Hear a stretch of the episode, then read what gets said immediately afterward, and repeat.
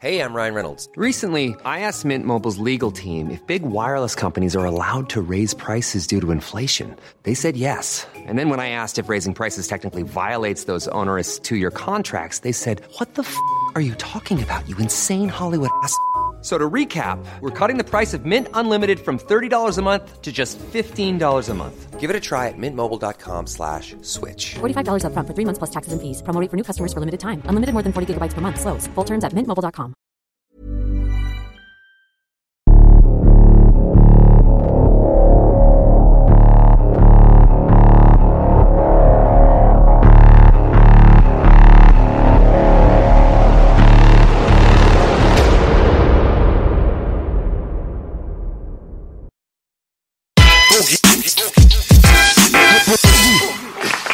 Eieieiei. Ich habe den Waldlauf gesehen. Ich mache mit, aber höchstens 10 Meter. Willkommen, Daniel Schäfer. An meiner rechten Seite Belasch. Willkommen in der Hölle. Ja, vielen Dank. Ja, Willkommen, willkommen. willkommen. Daniel, die Leute, die äh, den Grenzgänger-Talk, ähm, wo ich eingeladen war, verfolgt haben, die kennen dich. Weil zum Schluss kamst du dann als Überraschungsgast rein beim Tahir. Und dann haben wir mal ein ganz kurzes Gespräch miteinander gehabt. Aber na klar können wir nicht davon ausgehen, dass jeder diesen Talk gesehen hat. Dementsprechend erstens freue ich mich darüber, dich wiederzusehen. Ja, ist ja seitdem auch nicht passiert. Und die Welt hat sich da so ein bisschen gewandelt und gedreht, seit wir uns das letzte Mal gesprochen haben. Und auf der anderen Seite, ähm, denke ich mal, hast du uns sehr, sehr viel zu erzählen, vor allem in der aktuellen Zeit.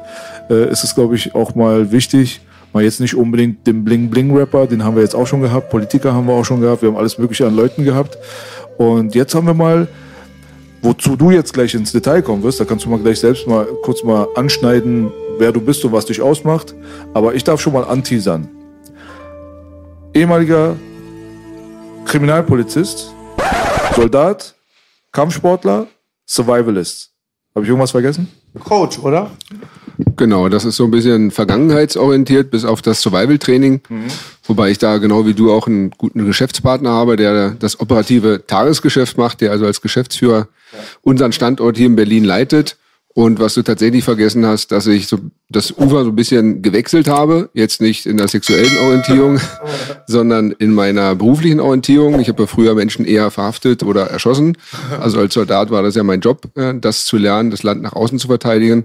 Und ich habe gewechselt, auf die andere Seite Menschen zu unterstützen, sprich in ihre Berufung zu kommen die dazu zu ermutigen, die Berufung überhaupt zu finden und dann auch auf den Metern dann zu begleiten. Das mache ich als Coach, Berater, habe also eine eigene Beratungsagentur jetzt gegründet, wo ich vom Gründer bis zu dem, der seine Firma dann verkaufen will, ähm, begleite. Und dazwischen steht immer der Mensch mit seinen ganzen Zweifeln, seinen ganzen Schwächen, den Fragen, kann ich das auch, darf ich das auch?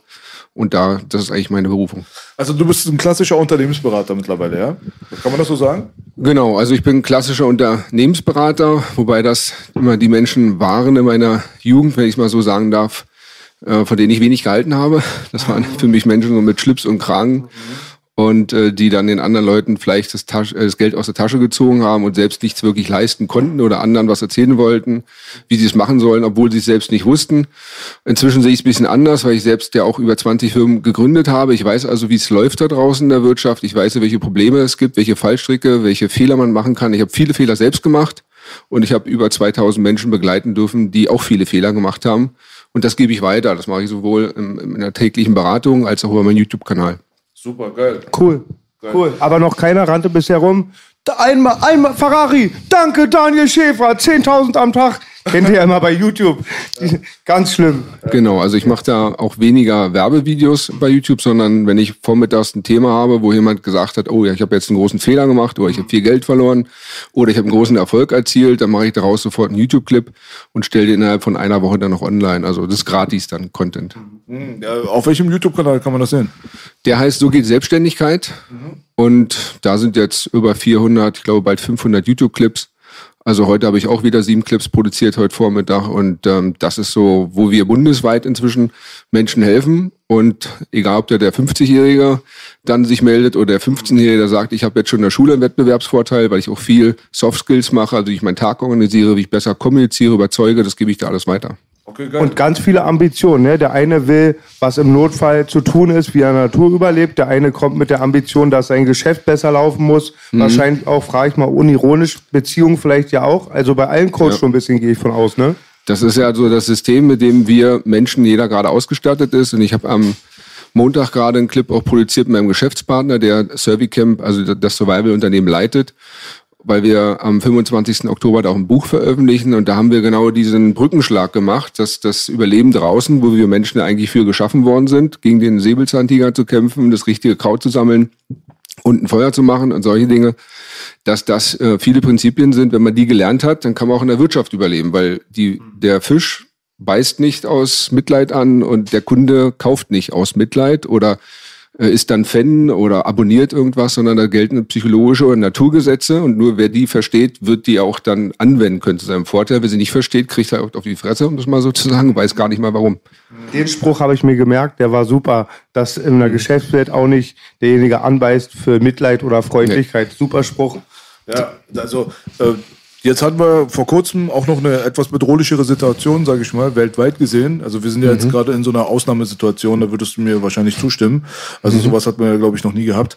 So, dass man auf globaler Ebene bis vor kurzem nochmal bedroht davon war, irgendwie zu Hause sitzen zu müssen oder Angst haben zu müssen, irgendwie sich A, äh, Verpflegung horten, irgendwie sagen die Leute, pack dir mal Reis in den Keller oder äh, Wasser, wobei der Keller wahrscheinlich nicht die beste Idee ist, da plündern sie als erstes. Aber du weißt ja, was ich meine. Da gab es halt sehr, sehr viele bedrohliche Szenarien. Die Leute haben sich da in ihrer Existenzangst auch gekitzelt gefühlt, auch vielleicht mit Recht. Und der ein oder andere hat den Weltuntergang schon quasi vor der Tür gesehen und dass der Nachbar kommt und den jetzt irgendwie fressen will. Und die Zombie-Apokalypse, die stand so vor einer halben, äh, vor einem halben Jahr noch so im real in den Köpfen der Leuten rum. Und da denke ich mal, sind Leute wie du dann auch nochmal so ein bisschen interessanter geworden, ne? Weil du kannst ja dann genau auch erklären den Leuten, was in tatsächlichen Notfallsituationen nötig wäre, um dort halt auch irgendwie als äh, Überlebender rauszukommen, oder? Also grundsätzlich ist es so, dass wir in unserem Leben oder die Generation, die jetzt leben, das nicht mehr miterlebt haben. So eine Krise. Also ich will jetzt das nicht verallgemeinern und sagen, sowas hätten wir noch nicht. Wir hatten im Ersten Weltkrieg eine große spanische Grippe, wo auch viele international äh, gestorben sind. Wir hatten auch in der Historie früher Pandemien die dann auch über mehrere Kontinente waren. Wir hatten die Pest in Europa, wir hatten also viele Kriege. Also wir sind bisher davon verschont geblieben. Das war unsere in unserer Generation die erste große Krise und die will ich ja, wenn ich es mit dem Zweiten Weltkrieg vergleichen würde, noch relativ harmlos noch einschätzen. Und äh, aber Tatsache ist natürlich, dass etwas passiert ist. Wir nennen das so das schwarzer Schwan-Prinzip, dass die Menschen, wenn man sie fragt, welche Farbe hat ein Schwan, dann sagen alle, ist weiß. Ich habe Spahn verstanden. Span. Schwarzer Span. Nee, ich meine den Vogel, also den das Gefieder. Schwarz, äh, also ich meine jetzt ähm, weißer Schwan ist so normalerweise, wenn du Leute fragst, alles weiß. Und wenn man sagt, es gibt auch schwarze Schwäne, dann sagen die Menschen, habe ich noch nie gesehen, gibt's nicht. Und das ist unsere Erfahrung auch zum Thema Krisenvorsorge. Krisenvorsorge sagen viele, ja, warum macht ihr dann solche Survival-Trainings, hahaha, wann kommen wir in einer Situation, wo wir ums Überleben kämpfen müssen oder warum machen wir Vorsorge, Prepping-Kurse? Das passiert alles nicht. Das war vor drei, vier Jahren. Wir haben auch mit Anke Engelke und anderen Fernsehsendern äh, und Schauspielern auch produziert und die haben uns immer ausgelacht. So. Und jetzt ist Folgendes passiert. Jetzt kam der schwarze Schwan und auf einmal ist es normal, dass es auch schwarze Schwäne gibt. Und so sieht das Leben der meisten Menschen aus. Es gibt's nicht, bis es halt eintrifft, aber dann ist man halt nicht vorbereitet. Das ist auf jeden Fall ein sehr interessanter Punkt. Also, was ich auch meinte, mal abgesehen davon, dass ich mich extra für dich in Schale geworfen habe, jetzt zu dem Thema hier. Ja, Schon gesehen, ja, danke. Hast du uns gesehen? You in the army now. Du hast uns wahrscheinlich nicht äh, äh, erblicken können, aber da sind wir. Nee, das, äh, das Ding ist halt, ich meinte eher im internationalen Bereich, dass man eine globale Krise hat, wo wirklich alles gleichgeschaltet ist, quasi von Land zu Land und dass man da halt irgendwie zu Hause sitzt in einem Lockdown, der von Regierungen ver verhängt wird Ja. und dort halt dann die Angst teilt mit demjenigen, der irgendwie auf dem an, auf der anderen Seite des Globus sitzt. So, Ja. das ist so. Dieses Event ist für mich persönlich das erste internationale globale Event, was die Leute dann wirklich. Also auch der Zweite Weltkrieg war relativ. Also da gab es viele Nationen, die waren nicht dran beteiligt, beim ersten auch nicht und so weiter. Aber das betrifft uns jetzt irgendwie so alle. Und dieses schwarze Schwan-Ding, was du da gerade er erzählt hast, von, das ist halt natürlich sehr sehr interessant und bezeichnend. Meistens ist es zu spät dann, ne? Für die meisten Leute, die dann irgendwie so umschalten und sagen, ach du Scheiße, jetzt äh, sind wir hier gerade kurz, äh, also fünf vor zwölf. Jetzt bin ich aber nicht vorbereitet. Und man kann sich wahrscheinlich nicht innerhalb von kürzester Zeit diese Survival-Skills irgendwie antrainieren, damit man auch in Krisensituationen dann wirklich gut drauf ist, ne? Ja, also es gibt ja in in der Vorbereitung mehrere Dinge. Das eine, was du jetzt ansprichst, sind ja die Fähigkeiten. Und das fängt ja heutzutage alleine schon bei der Himmelsrichtung Bestimmung an. Also wenn ich jetzt euch frage, wo Norden ist und mal kurz bitte dorthin zu zeigen, dann kommen verschiedene Himmelsrichtungen wahrscheinlich zutage, aber vermut vermutlich nicht Norden. Ja. Und das ist passiert ja, wenn zum Beispiel GPS oder Strom ausfällt und ich muss jetzt die Stadt verlassen. Ich krieg über Radio noch mit, bitte, die Giftgaswolke kommt aus Süden dann sollte man also da nicht hinlaufen. Ja. Also das sind ja die Fähigkeiten, die man braucht. Das dauert natürlich eine gewisse Zeit, das einzuüben. Vor allen Dingen gibt's im ja, Überleben gibt's ja sieben Grundfertigkeiten oder Bereiche, in denen man fit sein sollte, mhm. wenn man sich wirksam vorbereitet. Dann gibt's aber das zweite sind natürlich die materiellen Vorbereitungen, das, was die meisten machen, sich den Keller vollzustellen. Was aber, wenn man jetzt da im Ahrtal gewohnt hat und der Fluss kommt und der Keller ist leer, geschwemmt auch nicht so viel bringt. Aber man braucht also mehrere Standorte. Man braucht dann was, vielleicht auch ein kleines Paket am Mann, so ein Everyday Carry oder am Auto habe ich immer was dabei. So eine Grundüberlebens ist materielle Ausstattung, Ausstattung. Und das dritte, was ich persönlich für das zweitwichtigste halte, ist dann das Beziehungsnetzwerk. Also sprich, habe ich dann entsprechende Kontakte und Beziehungen, über die ich jetzt auch im Ernstfall mich versorgen kann oder gegenseitig helfen kann. Kenne ich einen Mediziner, kenne ich jemanden, der sich mit Elektrik außen, äh, auskennt? Oder kenne ich jemanden, der sich mit Lebensmitteln oder Schlachten, wenn ich nichts mehr zu essen bekomme, das Fleisch und Rewe ist dann weg. Und ich muss dann wirklich dann äh, hier dann eine Kuh oder eine Ziege schlachten, kriege ich das alleine überhaupt hin, brauche ich jemand? Und die, die wichtigste Sache, die ich auch dann immer wieder auch in den Trainings mitteile, ist tatsächlich im, in der Survival, in der Vorsorge, ist die persönliche Fitness. Also bin ich in der Lage, aus dem Stand zehn Kilometer zu wandern, zu marschieren mit Gepäck oder sogar zu joggen? Kann ich das tragen? Kann ich das aushalten? Also diese persönliche Leistungsfähigkeit. Also da kann sofort jeder anfangen. Beim Netzwerk ist Nummer zwei. Sich um andere Menschen nicht erst dann kümmern, wenn man sie braucht, sondern immer gute Beziehungen, viele gute Beziehungen zu wichtigen Schlüsselpersonenbeziehungen aufzubauen, zu halten. Dann kommt die Materie und dann kommen die Fähigkeiten. Ja. Ähm, ganz kurz zu deiner Person. Ich würde da gerne aber danach dann auch wieder einsetzen. Ist ja ein mhm. spannendes Thema. Aber dass die Leute auch mal wissen, äh, der Herr Schäfer, der erzählt mir jetzt gerade, wie es läuft und der gibt mir gerade Tipps. Aber wie ist er denn selbst dazu gekommen, sage ich mal, dieser Chuck Norris zu werden, den du jetzt gerade quasi bist? Weil du bist ja so Real-Life Chuck Norris. Also mhm. du kannst ja ähm, erstes Mal unbewaffneten Combat bist du äh, geschult drinne, bewaffnet mhm. bist du geschult drinne, hast äh, als Polizist gearbeitet, als Soldat und äh, kannst mit Sicherheit zehn Kilometer äh, mit Gepäck äh, durch den Wald rennen. Also Kraftmager, ne? Ja, Mhm. Also deswegen, äh, wo hat's denn bei dir angefangen? Wie war da so der Werdegang? Wie bist du von dem zu dem gekommen? Meine, ich war der erste, einer der ersten Berliner, die zur Bundeswehr gegangen sind. Und äh, das wollte ich, um auch dort damals zu studieren. Das war meine Motivation. Ich habe damals, ich habe es für mich auch ein bisschen psychologisch aufgearbeitet. Wenn ihr da die Hintergründe wissen wollt, war das bei mir immer so die Mannsuche. Also mein Vater war ein relativ schwacher Mann. Das habe ich dann auch rausgefunden. Das hat im Zweiten Weltkrieg zusammengehangen. Mhm. Weil mein, wann ist er geboren, bitte? Der ist 1950 geboren. Mhm. Und sein Vater wiederum war der klassische Soldat im Zweiten Weltkrieg gewesen, also mein Opa, der als Verlierer zurückkam, der seine Frau nicht hat äh, verteidigen können, Vergewaltigung, also alles Mögliche ist dann passiert. Und meine Großmutter hat sozusagen meinen Großvater angelegt, dass Männer halt Verlierer sind. Und äh, das hat mein Vater mitbekommen. Das war bei mir so die Suche immer, wo finde ich einen richtigen Mann als Vorbild. Und dann habe ich damals dann erstmal die ganzen Kampfsportfilme geguckt, Karate Kid und äh, wie sie alle hießen da mit Jean-Claude Van Damme. Deshalb habe ich Kampfsport angefangen, relativ früh, um zu gucken, ja, so ist ein starker Mann. Das, bis ich dann ähm, bei meinem Karate-Trainer damals hinter die Kulissen geguckt habe, festgestellt habe, das liegt eigentlich alles in Trümmern außer Kampfsport war da nicht viel, keine Beziehung zu seinen Kindern, Job verloren, Gesundheit kaputt und auch Freunde keine mehr gehabt. Und dann bin ich, habe ich weitergesucht und dann habe ich dann die Rambo-Filme gesehen und dann bin ich halt zur Armee gegangen und dachte, so wird halt ein Mann, bis ich festgestellt habe, dass die Leute da auch eher arme Gestalten sind und äh, dass viel gelogen wird, dass viel suggeriert wird, aber ich dann auch kein echtes Vorbild gesehen habe. Das gleiche habe ich bei der Kripo dann auch gesehen. Dann habe ich dann durch einen Freund dann einen Tipp bekommen, geh mal zur Polizei, das sind echte Leute, die verteidigen das Land dann im Innen. Und auch da waren, ich habe mich dann mal mit den Älteren unterhalten, die kurz vorm Abschluss waren. Und die haben mir dann auch mitgeteilt auf die Frage, würdest du normal jetzt dein Leben investieren in einer Polizeibehörde? Und dann haben die gesagt, durchweg gesagt, nein, würden sie nicht nochmal machen. Und ich habe dann auch miterlebt, dass diese Gesetzmäßigkeiten, die man in Behörden dann ausgesetzt wird, die kann man nicht wirklich beeinflussen durch Leistung. Also, und da habe ich dann gemerkt, das ist dann, ich brauche eine leistungsorientierte Umgebung, bin dann in die Wirtschaft gewechselt. Ja. Ich finde es toll, wie du es beschrieben hast, diese Nachkriegskindergeneration. Ja. Das ist, glaube ich, was du da gerade gesagt hast, ist gar kein Einzelfall, ist fast schon stellvertretend für die Generation. Ne? Genau, wir sind Deutschland, wir sind weltweit auch ja ähm, bekannt als die vaterlose Nation und äh, davon bin ich jetzt mehr oder weniger auch indirekt betroffen durch meinen Vater und Großvater. Und äh, das war sozusagen auch meine Motivation, so viel zu machen, auf die Suche zu gehen und äh, weniger jetzt das äh, Gefühl zu haben, nur so den Rambo zu spielen oder so, obwohl es mich interessiert, in Extremsituationen die Grenzen natürlich nicht nur zu erkennen, sondern zu erweitern. Aber vielmehr war mal so die Frage, wie muss ein Mann sein, den die Frau cool findet oder der Respekt bekommt und Wertschätzung bekommt oder wo man sagt, dass da habe ich ein gutes Fundament aufgebaut für den Rest des Lebens. Bin, glaube ich, vom Trainingspensum 10% von dir, aber zieh da leichte Parallelen. Sehr interessant. Mein Vater ist 43. Ich kenne das. Also 43er Jahrgang. 43er Jahrgang, Das genau. jetzt komisch. Genau, und ich wollte sagen, meine Onkel zum Beispiel haben alle Krieg noch miterlebt und Ja. auch dieses Dilemma Vergewaltigung von den anderen Armeen. Und die haben eigentlich alle, sind ganz anders mental und die haben sich alle bewahrt, dass die mal Konserven sparen. Die hätten nie einen leeren Kühlschrank oder einen leeren Schrank. Daher kenne ich das Ja. noch. Äh, Die Verteidigung der, des Vaterlandes quasi ist äh, ein- eine Sache, die dir wichtig war trotzdem. Das hört man so ein bisschen raus. Ist es richtig?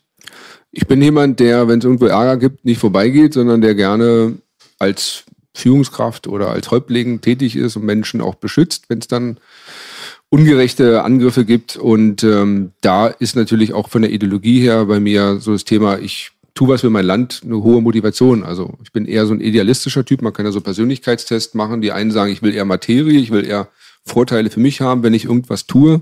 Also die stellen immer, was habe ich davon? Dann gibt's andere, was hat das Team davon? Ich bin so halt ein Typ, was kann ich meinem Team oder meiner Gemeinschaft geben? Und deshalb war das dann das Vaterland verteidigen. Und das war auch tatsächlich nachher der Grund, weshalb ich ausgetreten bin aus der Bundeswehr, weil wir dann die erste Einheit waren, die erste Krisenreaktionskraft, die auch diese äh, Camouflage, also die Flecktarnanzüge bekommen hat. Vorher hat die Bundeswehr immer Oliv gehabt. Wir waren damals die erste Einheit, die für Jugoslawien eingesetzt und ausgebildet worden sind. Und da habe ich mir die Frage gestellt, wieso verteidige ich mein Land in Jugoslawien? Ja, sehr gute Frage. Auch. Und bin dann äh, ausgetreten. Ja.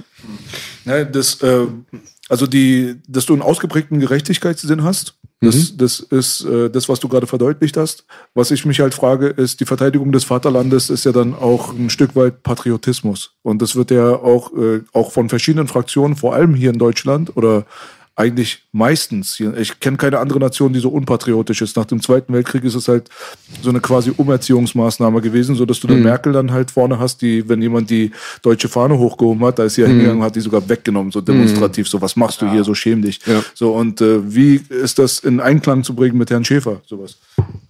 Mm, Da muss ich nochmal eine Rückfrage stellen. Also wie weit ich jetzt selbst Patriot bin oder wie weit ich Patriotismus gut finde? Oder? Richtig. Genau. Oder die Anti-Bewegung dazu, die hier sehr stark ist, halt, was du davon hältst. Ja, also meine psychologische oder das, was mich motiviert, ist das Thema Zugehörigkeit. Ich glaube, dass die Identität, also dass, dass die Selbstsicherheit sich daraus auch ergibt, dass man einer Gruppe zugehörig ist. Ja, das äh, machen ja schon Jugendliche dann mit irgendwelchen Gangs oder Peer Groups, hatte ich ja als Jugendlicher auch solche Mitgliedschaften. Und ähm, heute bin ich dann in anderen Clubs und Vereinen Mitglied. Und der größte Club, in dem wir leben, ist dann unsere Nation oder die Gemeinschaft, wo wir jetzt auch gerade am Sonntag alle wählen waren, und da ist es schon wichtig, also ich halte es mein Denken auch ein bisschen da verändert. Jetzt gegenüber Finanzamt zum Beispiel war früher mein Feind. ja. Und äh, inzwischen weiß ich, dass das Finanzamt genau die gleiche Aufgabe macht, als wenn ich im Fitnessstudio bin, äh, wo die Beiträge eingetrieben werden. Das gilt also darum, wenn eine Gemeinschaft vorhanden ist, dann gilt es nicht nur davon zu profitieren, sondern auch einen Beitrag zu leisten. Und ähm, was das zweite Kriterium beim Fitnessstudio ist, wenn ich dann äh, eben nicht die Geräte sauber hinterlasse, wenn ich nicht die Hygienevorschriften dort äh, oder die, die Richtlinie, dass ich den anderen vorlasse und nicht vom, äh, vom Gerät runterschubse, weil ich jetzt dort trainieren will. Also wenn ich die Regeln äh, halte, bleibe ich Mitglied. Wenn ich gegen die Regel, Regeln verstoße, fliege ich raus. Da werde ich gekündigt. Ja, das gilt in jedem Verein, in jedem, in jedem Unternehmen auch im Fitnessstudio und das gilt meines Erachtens auch im Land. Das heißt also, es gibt in diesem Land eine, so ein Aufnahmeritual normalerweise, was viele nicht wirklich bewusst durchlaufen, weil sie einfach reingeboren werden. Aber normalerweise gibt es eine Satzung beim Verein und da schreibe ich, ja, ich erkenne die Satzung an. Was ist eine Satzung bitte? Eine Satzung ist ein Vertrag, ein, Gesell Vertrag, ein Vertrag. Gesellschaftsvertrag, ja. Da schreiben wir einfach rein, ähm, wenn ich mein Vereinsmitglied äh, AGBs. ja, zum Beispiel ähm, pünktlich bezahle, bei McFit zum Beispiel. Und wenn ich alles, äh, den Komment oder die Verhaltensweisen respektiere, keine anderen Mitglieder auf den Sender gehe, nichts kaputt mache und nichts mitnehme, äh, dann kann ich Mitglied bleiben. Und wenn ich dagegen verstoße, kriege ich vielleicht eine Abmahnung, fliege ich raus. So, und äh, das ganz abstrakt ist für mich auch dann die Nation. Und äh, das ist das für mich Entscheidende. Also wenn ich sage Patriotismus, dann geht es für mich, wenn ich jetzt Mitglied bin in diesem Club, meine, wir sind jetzt in Deutschland gerade Mitglied, dann gilt es auch, die, die Richtlinien zu, anerzuerkennen und auch zu befolgen. Wenn ich es nicht mache, kriege ich halt eine Abmahnung oder fliege ich raus. Ja, und bei uns halt rausfliegen geht halt nur für diejenigen, die jetzt als Gast drin sind und diejenigen, die halt hier Einwohner sind, die schon mal Mitgliedsurkunde äh, mit ähm, Personalausweis haben, also Bürger sind, die fliegen ja dann intern raus, also ins Gefängnis auf eine gewisse Zeit. Früher wurde man aus dem Stamm verbannt, so wie auch Napoleon dann auf die Insel musste. Äh, das sind die Prinzipien und die habe ich am Anfang nicht so verstanden, aber jetzt würde ich sagen, würde ich es genauso machen, weil ich das ja äh, aus dem Survival vor allen Dingen kenne. Da ist eine wild gewordene, also eine unbekannte Gruppe kommt zusammen und die muss überleben draußen im Wald. Und da gilt es nicht relativ schnell zu respektieren, dass nicht einer alles weg ist oder dass nicht jeder den besten Platz am Feuer bekommt oder dass äh, die anderen rumsetzen, während die anderen Holz suchen, sondern da gilt es sofort, wieder so einen kleinen Staat, eine kleine Satzung, einen Gesellschaftsvertrag zu machen, wo sich alle dafür auch einigen demokratisch. Alle sagen, ja, ich will. Und dann sind sie alle Mitglied. Und dann ist aber auch klar, wenn jemand dran verstößt, dann schmeißt die Gruppe den auch raus. Ja, und das erleben wir im Deutschen auch. Also im Großen auch hier in Deutschland. Ja. Ja, was für mich halt interessant ist bei der Nummer ist, wenn du sagst, dass du da eigentlich mitgehst, aber auf der anderen Seite hast du deinen äh, Bundeswehrdienst dann quasi gekündigt aufgrund deiner Auffassung des Jugoslawienkriegs.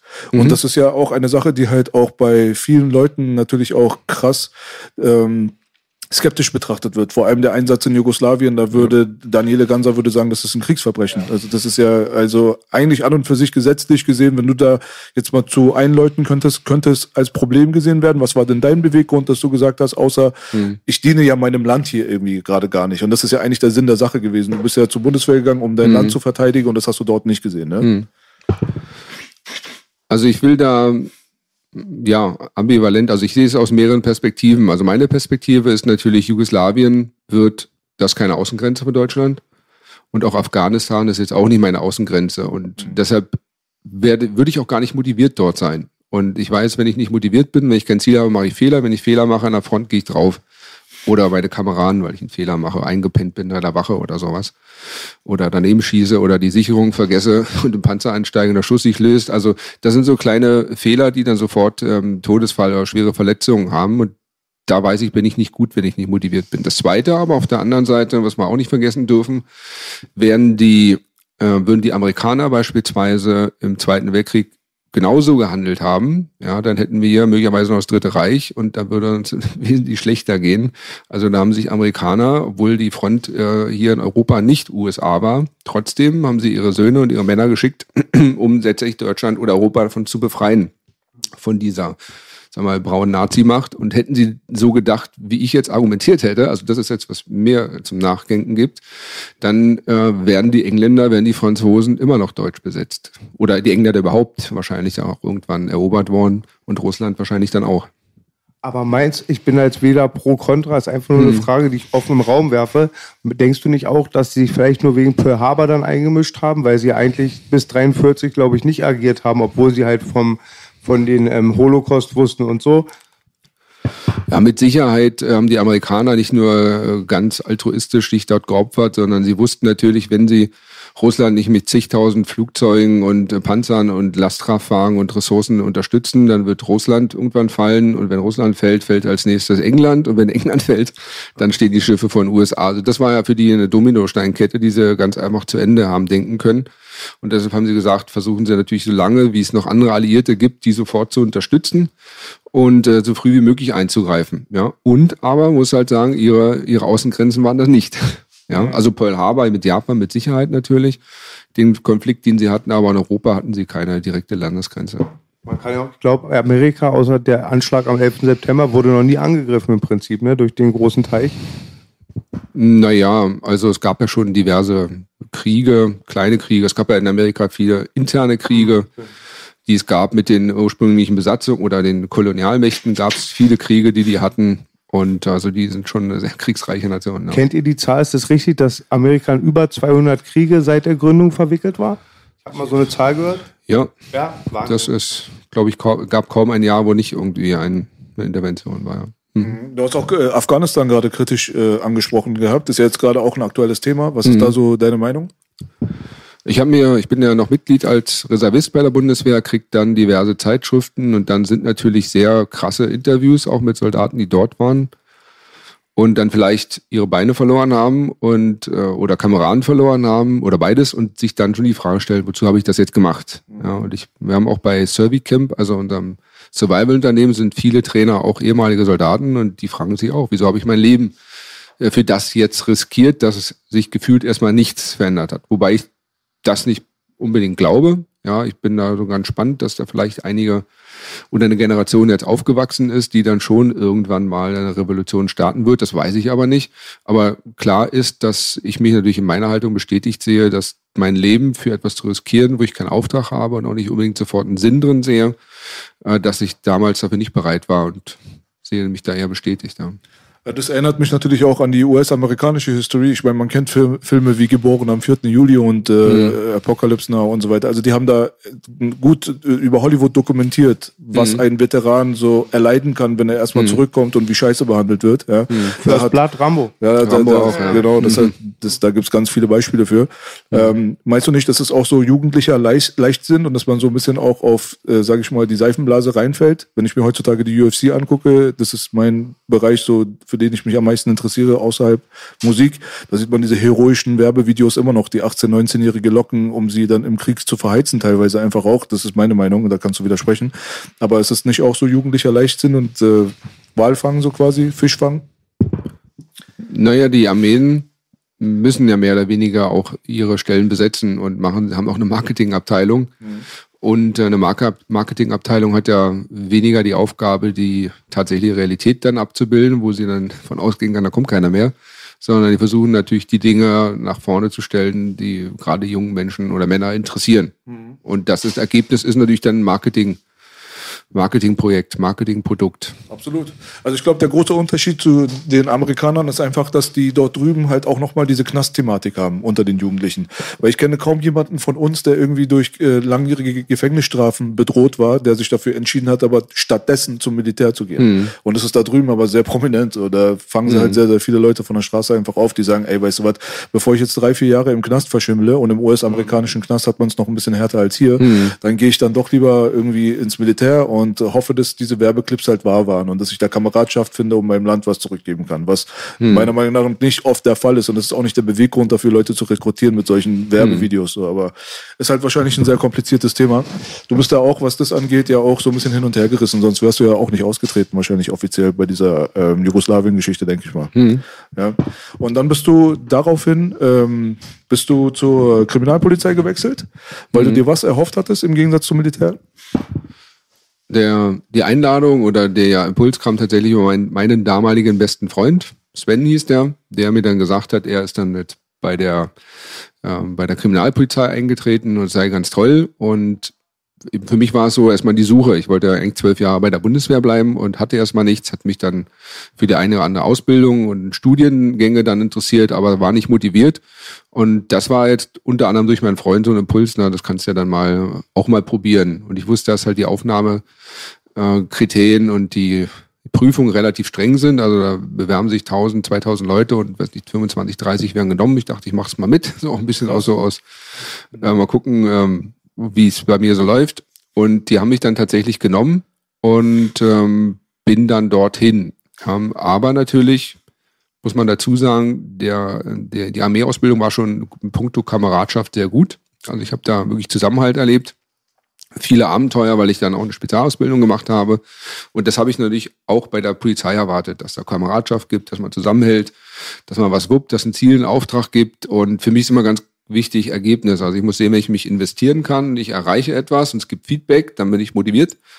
Und wenn ich etwas mache äh, und ich, es nimmt noch nicht mal jemand wahr, ja, ohne dass es danach noch eine Belohnung gibt oder so, dann bin ich ganz schnell mit meiner Motivation runter. Und so ist mir bei der Kripo gegangen. Also wir hatten die ersten Einsätze, die ersten Razzien, die ersten Aufträge und da, sagen wir mal, von zehn Leuten, die ich da getroffen habe, war vielleicht einer noch motiviert. Und der Rest hat, hat mir teilweise offen gesagt aus meiner Ausbildungsklasse, die gesagt haben, ich bin jetzt 32. Ich glaube, bis zum 33. Lebensjahr durfte man dann noch damals sich bewerben. Die haben gesagt, ich habe noch was Sicheres gesucht, wo ich sicheres Geld bekomme.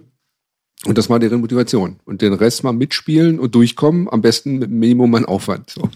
Und wenn ich das sehe, bin ich natürlich, also wenn da diese Kameradschaft fehlt, dann habe ich das eine Zeit lang noch versucht, habe mich beschwert, gemacht, getan. Ja, also ich gebe mal nur ein Beispiel. Auch bei den Sporttests wurde dann geschummelt.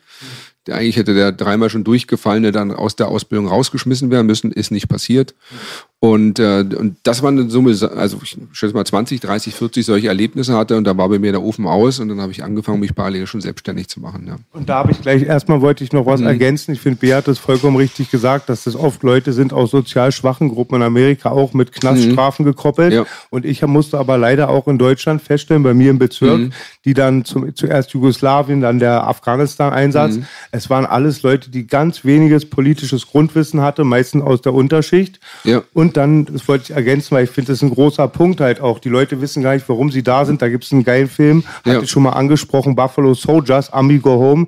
Empfehle ich jedem über so eine Kaserne 89. Mega lustig, aber auch sehr realistisch. Und ich habe eine Frage gehabt, als ich mir deine Diskografie reingezogen habe oder diesen Artikel, wie, äh, dass du keine Verpflichtung hattest, der Kripo. Also, dass dieses mitgemacht haben, dass du die Ausbildung machst, also sprich dich ausbilden lässt und dann aber wechselst. Ich hätte dann schon gedacht, dass du denen dann verpflichtet bist, weil sie an dich investiert haben. Bei der Bundeswehr oder Nee, bei der, bei der Kripo hast du die Ausbildung gemacht. Genau, ich habe ja. dann verstanden, dass du direkt Ja, ja. nach der Ausbildung woanders hingegangen bist. Da war meine Frage, ob die nicht durch einen Vertrag gekoppelt haben, dass du dann verpflichtet bist. Ja, ja, das ist Das sollte ja tatsächlich. jeder machen und keine Privatausbildung. Ja, also die Ausbildung war teilweise recht gut. Insofern vom Schreibmaschinenschreiben, was ich gelernt habe, Fotografieren, die ganzen Rechtsbereiche, Autofahren, Schießen, also Selbstverteidigung. Das war schon ganz spannend. Bis hin natürlich auch zum Leichenschauhaus. Das muss man auch mal mitmachen, wenn da jemand da zerschnippelt wird. Aber Schießen konntest du aber vorher schon. Schießen konnte ich vorher schon, ja. Aber das waren hauptsächlich jetzt ja, Sturmgewehre, MGs, Panzerfaust und sowas. Normaler Spandauer, wa? Pistole. Und das kam dann die, kam dann die Maschinenpistole und äh, sowas noch dazu. Und ähm, genau. Und das ist so, wenn du zur Polizei gehst, bist du dann erstmal verpflichtet. Ich glaube, acht Jahre oder so musst du da sein. Und äh, bei mir war es so, nach einem halben Jahr war ich schon mit meiner Motivation schon fast durch, habe dann aber dann mich mit der Ausbildungsabteilung auf ein Agreement eingelassen, dass ich dann sozusagen dann die Ausbildung zu Ende mache, ja, und dass ich dann auch noch einen Teil der Ausbildungsvergütung, die ich gehabt habe, dann zurückzahlen muss. Also da muss man sich einfach dann auch damit kalkulieren, dass man dann die äh, Ausbildungsvergütung, man kriegt ja nicht nur die Ausbildung bezahlt, sondern man kriegt ja noch mehr Geld als ein Azubi. Ich weiß nicht, was habe ich bekommen? 1,5, 1,8 damals in der Ausbildungszeit. Das musste ich dann zur Hälfte zurückbezahlen, weil ich vorher gegangen bin. Ja. War das einschneidende Erlebnis, wo du, glaube ich, beim Einbruch den Tatort ähm, sichern wolltest? Mhm. Dann sagt dein Kollege, komm mal zurück, Junior, wir sollen nur das Volk beruhigen und keine Ja, ja. Verbrecher verhaften, wa? Ja. Also ungefähr in deinen Worten. Genau, also das ist so, vielleicht, wenn es jetzt, du hast ja auch die Frage gestellt, auch was zeichnet mit sich aus? Also wenn ich etwas mache, mache ich das gut und richtig und mit all meinen Ressourcen.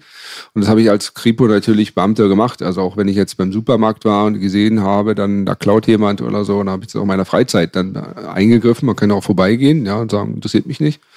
Und das war auch bei den Einbrüchen, die wir so hatten. Da sind ohne Ende Spuren, aber es kostet Zeit. Man muss nicht die Paste machen, alles abpinseln, alles abkleben und so weiter. Es ist noch eine, keine eine dreckige Arbeit auch. Ja. Überall Rußpulver. Und dann krabbelt man durch irgendwelche, weiß nicht, Kellergewölbe und sucht dann Spuren. Und das machen viele nicht mehr. Die sagen, na ja, Täter finden wir sowieso nicht. Ich quatsch halt mit dem Bürger, gebe dem Bürger das Gefühl, es wird das gemacht. Und dann gehe ich wieder. Ja, und ähm, das ist natürlich, das erlebe ich dreimal mit, wenn das der Standard ist. Und ich kann vor allen Dingen, ich habe mich dann beschwert und so weiter. Und wenn ich sehe, der Standard, der hat kein Interesse, den so hoch zu halten, dann frage ich mich natürlich, warum ich das mache. Und man kriegt natürlich auch Konflikte. Ja, wenn man selbst natürlich mehr macht als seine Kollegen, das gibt dann interne Teamprobleme und ja. Habe ich viel auch erlebt über den Sport, über den alten Trainer, der dann auch ausgetreten ist, dann auch den Alkohol verflossen ist, weil der hatte auch ganz oft immer Probleme halt, wie die Arbeit ausgeführt wird, dass er nicht an der Wurzel anpacken kann und da Ja. scheitern, glaube ich, viele, dass die mit einer großen Erwartung da rangehen und dann doch sehen, dass es nicht so paletti ist. wa? Ja. Bist du der Meinung, dass du, dass du ein bisschen illusorisch an die Sache rangegangen bist? Hat es dich überrascht? Na, ich wusste damals noch nicht, wie Konzerne und Behörden funktionieren und äh, wusste auch nicht, dass es unterschiedliche Systeme und auch, will man sagen, einfach Regelwerte, Normen gibt. Ja, also du hast ja, was ich vorhin gesagt habe, Deutschland hat so ein ethisches Norm- und Regelwerk, was ziemlich umfassend ist. Nicht nur Grundgesetz, wir haben ja Strafgesetzbuch, Bürgerliches Gesetzbuch und tausende von Zusatzgesetzen und Verordnungen die alle auch irgendwie Sinn macht, wenn man feststellt, dass da vor irgendjemand gestorben ist oder was verloren hat an, an Wertgütern, dann wurde ja erst meistens ein Gesetz oder eine Verordnung geschaffen.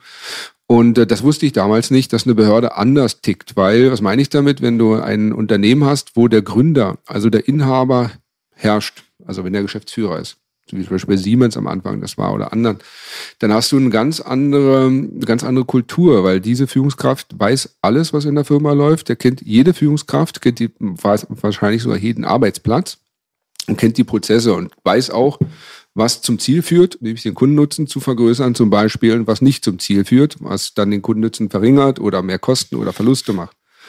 Und deshalb gibt es da eine Struktur, die ganz klar auf eine Vision, auf ein Ziel, auf eine Mission ausgerichtet ist. Und das motiviert mich. Wenn du in eine Behörde kommst, dann hast du leider auch wie in heutigen Konzernen, hast du Strukturen da, wo der Gründer tot ist.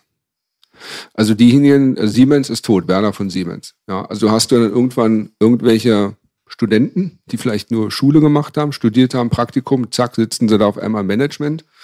Die wissen nicht den Gesamtzusammenhang und wissen auch nicht unbedingt, was der Auftrag des, der Firma ist. Die kennen vielleicht ein bisschen ihre Abteilung, die andere Nachbarabteilung links, rechts kennen sie auch nicht. die wissen nicht, wozu die Abteilung in der Firma da ist.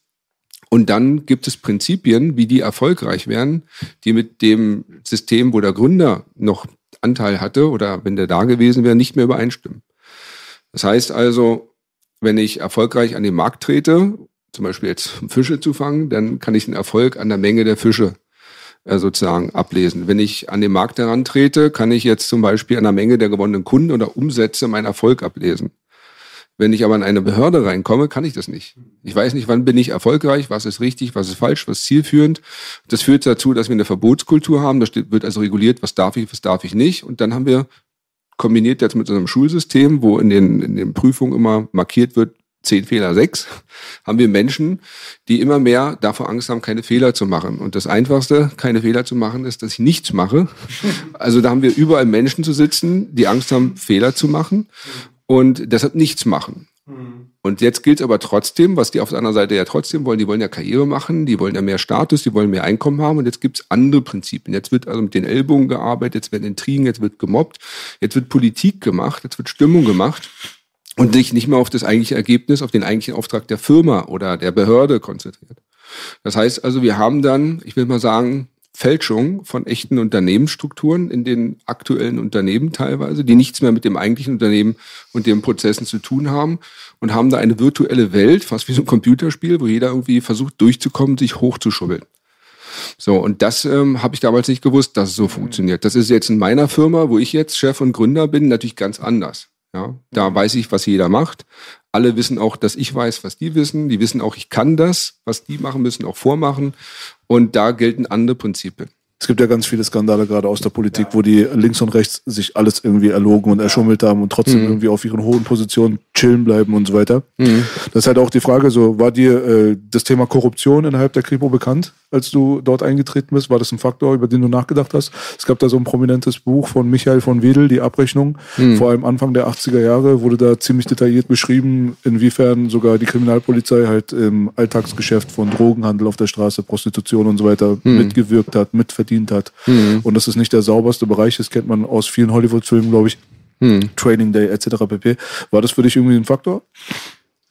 Also ich habe tatsächlich das, so wie du schon sagtest, mehr über die Filme erfahren, ja, dass dann irgendwelche Polizisten in irgendwelchen Geschäften oder mafiösen Strukturen äh, Mitglied sind. Ich kannte natürlich, in Berlin gibt es über 30.000 Polizisten, nicht, äh, nicht alle, ja, auf der einen Seite. Auf der anderen Seite ist es, dass ähm, da, wo, wo Menschen äh, in Organisationen eingebunden sind, gibt es immer einige, die sagen, ich gehe den Weg der Leistung und ich gehe den Weg der Produktion. Das heißt, ich verändere mich, ich diene, ich äh, schaffe, trage etwas bei, dass das Ziel, Unternehmensziel oder der Auftrag erfüllt wird. Und dann gibt es auf der anderen Seite diejenigen, die dann eher die Abkürzung suchen.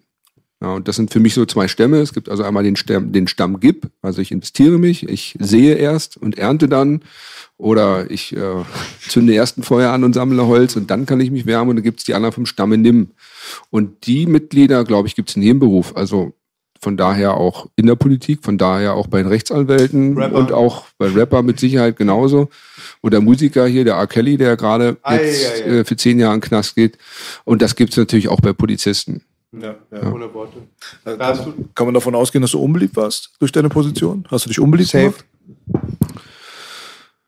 Hm, Also da, wo es, kann ich jetzt abschließend natürlich nicht sagen, mit Sicherheit gibt es immer einige, gerade wenn ich andere Alpha-Typen äh, getroffen habe und gerade dann, wenn die mit der Leistung und nicht mithalten konnten. Also was meine ich damit? Bei der Polizei war es so, dass ich nach einem halben Jahr die Hälfte der Gruppe bei der Se- Selbstverteidigung überstellt bekommen habe, die ausgebildet habe, weil ich, ähm, ich will nicht sagen, besser war als der Trainer, aber zumindest hat er mir die, die Teilgruppe anvertraut. Und das macht natürlich schon neidisch. Das ist so, dass dann ähm, andere sich benachteiligt fühlen. Dann kommt ja das Thema dieses, dieses Statusgefüge, dass wir Menschen immer das Gefühl haben, wir wollen nicht in einer äh, Gruppe oder einer Gang oder in einer äh, sozialen Gemeinschaft, wir wollen nicht der unterste Pinguin sein, sondern wir wollen eher oben sein, weil ich weiß, als unterste fliege ich raus. Also gibt's immer diese Becke- Battle darum, dass man einen Status höher ist als der andere. Und das gibt's natürlich in der Behörde ohne Ende, weil die Menschen ja nicht mehr den Fokus haben, gemeinsam, wie jetzt bei der Mondlandung und der NASA haben ja alle sozusagen auf diese Mondlandung hingearbeitet, alle waren motiviert, sind zur Arbeit gekommen, auch wenn sie krank waren. Ja, das gibt's ja bei vielen nicht, sondern da geht's immer darum, äh, wer hat's besser als der andere oder wie kann ich sicherstellen, dass ich nicht rausfliege oder wer, wie bekomme ich den nächsten, den nächsten Karrieresprung. Und da wird's mit Sicherheit einige Neider gegeben haben. Ja, und da ich jemand bin, der das auch relativ klar dann positioniert und argumentiert, ja. Ähm, äh, hast du noch äh, eine Frage in Richtung Kriminalpolizei? Weil ich würde gerne zum Militär noch mal ein paar Ganz Fragen kurz bei Polizei nur ein kleines Statement noch. Mhm. Gerne, ja. Ich habe das schon öfter erwähnt, habe damals mit 13 gegen Bullenwagen geklopft. Die sind weiter gegen Polizeiwagen, sage ich dir zum Respekt, gegen Polizeiwagen geklopft. Und ich habe oft dann auch gesehen, damals, wenn ich auf der Oberschule war, dann sind die Gangs eingeritten und der Wachpolizist hat, ist verschwunden. Und ich glaube, und das ist dann auch ähnlich, dass dann den Leuten auch was fehlt, diese Alpha-Tiere, die Beschützer, die Müt Mutigen. Und dann sieht man dann später, wer das wird, so mit dem man in der Klasse war. Da fehlt dann manchen dann der Respekt, denke ich mal. Das ist ein großer Punkt. Und ich glaube, man ist voll unrealistisch, wenn man sagt, es darf keine Polizei geben, wie Militär, das muss es geben. Das ist Unsinn. Aber dann ist viel wichtiger, dass es mutige Leute sind. Du hast auch was gesagt, Mentalität. Du sagtest in einem Interview, der eine ist auch mit einem Schraubenzieher mutig. Und ich denke, gerade bei so Berufen, weil die auch dann auf die Jugend aufpassen, bla bla blub, ist ganz wichtig, dass dann mehr stärkere Charakteren arbeiten. Das ist meine Erfahrung mit der Polizei. Kurzer Nachgang, bevor du antwortest, dann umso mehr schade, dass Leute wie du quasi ja vergrault werden. Genau, das wollte ich sagen. Danke, Belasch. Manchmal schaffe ich es nicht auf den Punkt direkt.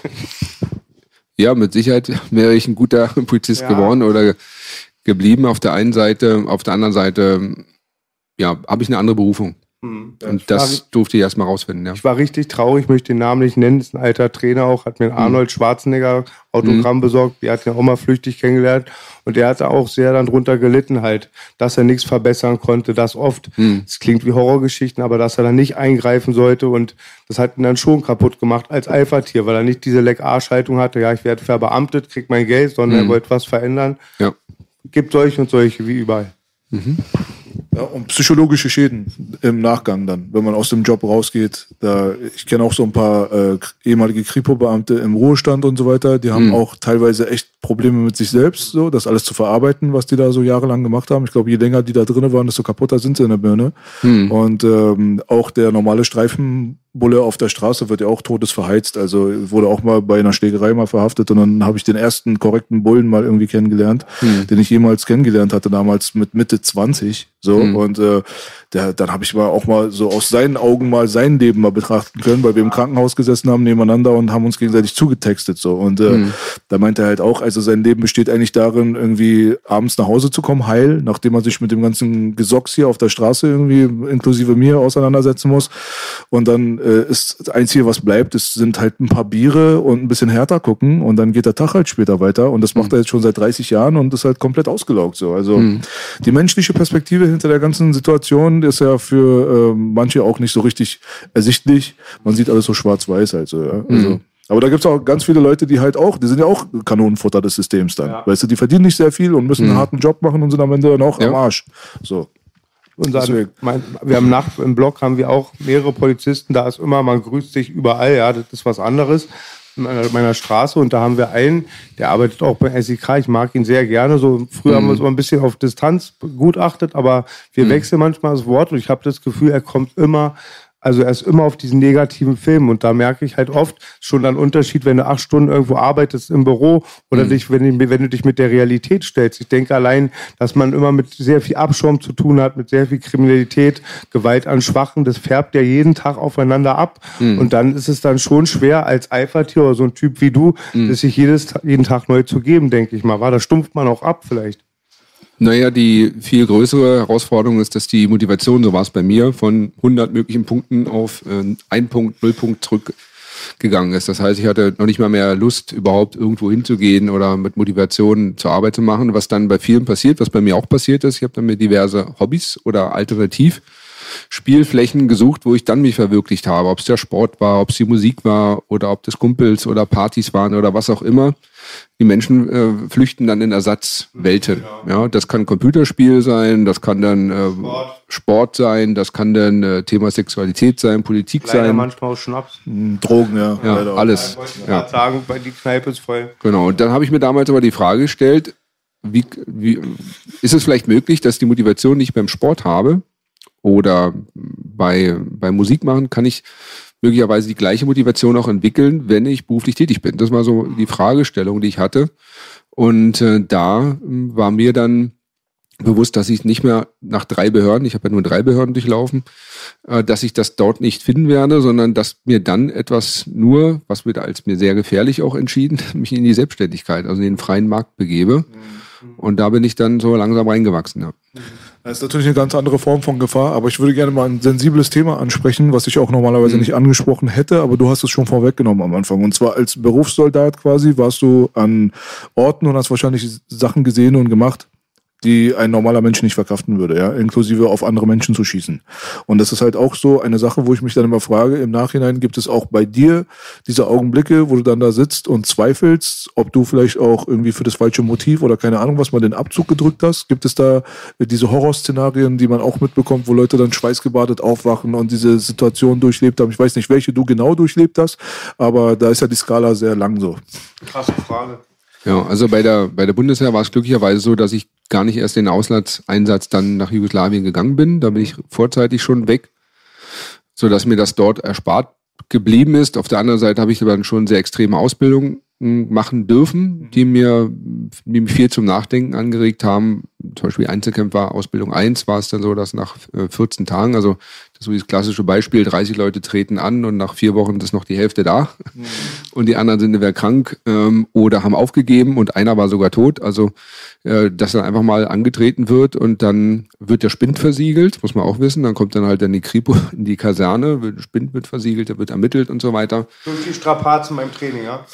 Naja, abgestürzt. Also bei der Einzelkämpferausbildung zum Beispiel ist es so, dass du tagsüber dich versteckst, steckst und nur nachts marschierst. So, und wenn du das natürlich im Land machst, ist es vielleicht nicht so gefährlich. Wenn du aber in den Alpen unterwegs bist, dann, also mein Stahlhelm habe ich auch verloren. Ich wäre auch beinahe abgestürzt. Dann war aber nur mein Stahlhelm also mein Gefechtshelm. Der ist dann weg, äh, die Schlucht runter, ich nicht, aber beim anderen war es halt umgekehrt. Da ist der Helm liegen geblieben und er ist runter. Und äh, das kriegst du nachts auch nicht so schnell mit, ja, weil alles natürlich äh, Lichttarnung ist, Geräuschtarnung ist. Und äh, da habe ich sehr, sehr viele extreme Momente ähm, erlebt, wenn man einfach mal eine Woche lang nichts isst und nur das trinkt, was man selbst vielleicht gefiltert oder geschmolzen hat, ständig und der verfolgt wird. Es wird ja dann auch ähm, sozusagen diese Verhörtechniken dann äh, durchläuft man dann ja auch, also ob man was sagt oder nicht. Und da wird verfolgt. Wir hatten dann noch die englischen, damals die englischen Soldaten noch mit ihren Hunden, die uns dann gejagt haben und sowas. Das, äh, da denkt man schon viel nach. Will ich das überhaupt? Ähm, und für das Geld? Da wurdest du wirklich auch gefoltert, ja? Na, es wird, wird Folter mit nachgestellt bis hin ähm, zum Gefangenenausbruch. Wir waren im Gefängnis, ähm, mussten uns dann befreien und ähm, dann hast du halt Beschuss die ganze Zeit, Nebelgranaten. Du hast dann äh, Feinde, die dich, also Gefängniswärter, die dich dann angreifen mit Messer, mit Klappspaten.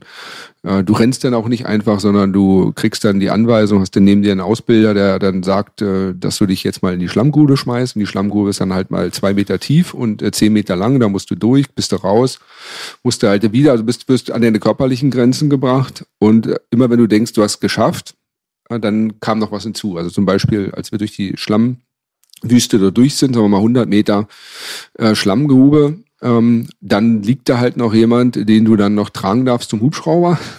Und wenn du den ab, und der war schwerer als ich, wenn du den einmal absetzt, dann geht's wieder zurück und nochmal. Ach du Scheiße.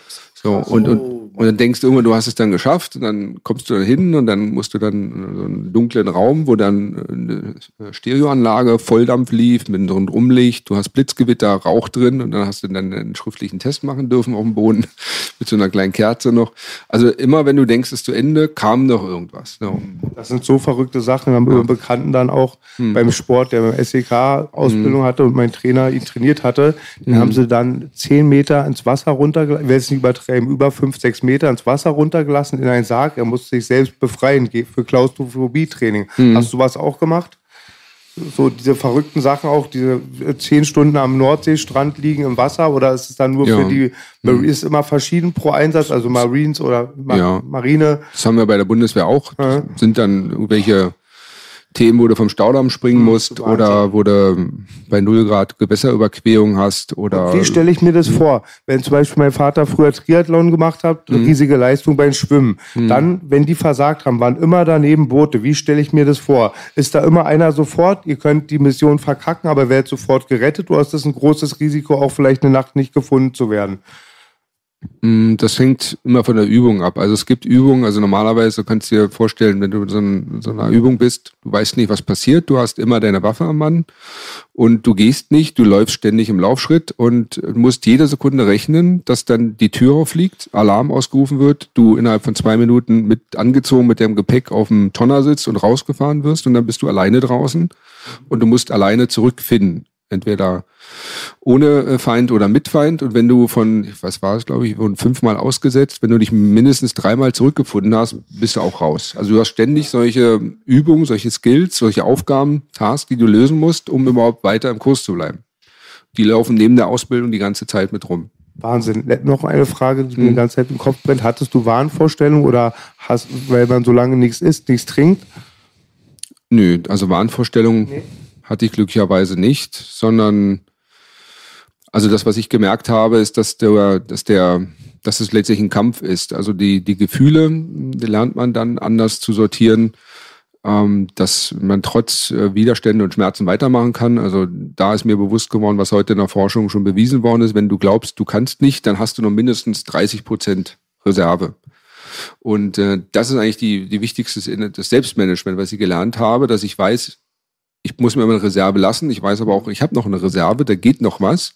Und zwar auch dann, wenn mein Körper mir mit den Gefühlen mitteilt, ich kann eigentlich nicht mehr. Das ist, glaube ich, heute auch eine Schwäche von unserer Jugend. Die denken, oh, ich habe ein unangenehmes Gefühl, höre ich auf. Mhm. Was im Grunde ja nicht falsch ist, aber natürlich wird man keine herausragende Leistung bringen. Was ja. nach deinem Stand, ab wann stirbt man ohne Wasser? Nach sechs, sieben Tagen? Gab es bestimmt so eine Studie, oder? Drei, vier. Drei, ja, vier, ne? das hängt aber von vielen Komponenten ab. Also es, die Frage ist, was habe ich zu dem Zeitpunkt noch an Wasser und Flüssigkeiten in mir? Das zweite ist, wie viel muss ich mich bewegen? Ähm, beispielsweise durch Schwitzen, Transpiration, Atemluft, was ich verliere. Das dritte ist natürlich, welche Temperaturen habe ich. Wenn ich jetzt äh, bei 0 Grad ähm, nicht zu trinken habe, ist anders als bei 40 Grad. Ja. Also äh, das sind zwei Sachen, die äh, da würde ich gerne mal ins Detail gehen. Erstens, für wie wichtig empfindest du Atemtechniken und Atmung an und für sich, um Stresssituationen zu bewältigen und den Körper im Schuss zu halten, damit du über deine Grenzen hinausgehen kannst?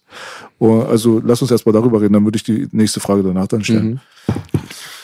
Ich halte das super wichtig, sich mit dem Körper insgesamt auseinanderzukennen, äh, auseinanderzusetzen, dass auch die, die Mechanismen zu kennen, die Prozesse zu kennen. Das, worauf du jetzt hier ansprichst, ist sozusagen diese kybernetische Schleife, die wir im Körper haben, dass ich beispielsweise, wenn ich in Stress komme, halt flacher atme und wenn ich entspannt bin, langsamer atme. Das ist sozusagen man könnte sagen, ein Prozess, eine Fahrstraße. Dass die aber umgekehrt auch funktioniert, wissen die meisten nicht. Ich kann also in der Stresssituation mich bewusst dafür entscheiden, langsamer zu atmen, also mit der 4C-Technik. Es gibt ja drei, vier, fünf verschiedene Atemtechniken, also vier Sekunden einatmen, vier Sekunden halten, vier Sekunden ausatmen, vier Sekunden nicht atmen oder 1, 7, 3. Also gibt es ganz verschiedene. Das, der Effekt ist der gleiche. Ich simuliere meinem Körper, dass er, dass eigentlich Ruhe ist, dass eigentlich Frieden ist. So kann ich also aus dem gestressten Zustand durch eine Verhaltensentscheidung, durch eine bewusste Durchführung einer, äh, einer Atemtechnik meinem Körper wieder zurückführen in den Ruhezustand. Mhm. Und das ist wichtig, klar. Mit einer Maske im Gesicht schwierig dann, ne? Schwieriger. Naja, die Masken, die wir heute tragen, sind im Gegensatz zu den militärischen Masken auch relativ easy. Also wenn du eine wirkliche äh, Gasschutzmaske hast, ja. Äh, Vollschutz. Meine Jungs, die, von denen ich rede, haben immer so ja, trainiert, um das zu symbolisieren. Ja, klar. Also das habe ich meine Gruppe auch machen lassen. Also meine Gruppe, die ich damals ausgebildet hatte, war die beste auch dann in der Kompanie. Und die sind natürlich alle gewohnt, mit Schutzmaske auch zu rennen, zu marschieren, die Waffe zu zerlegen und so weiter.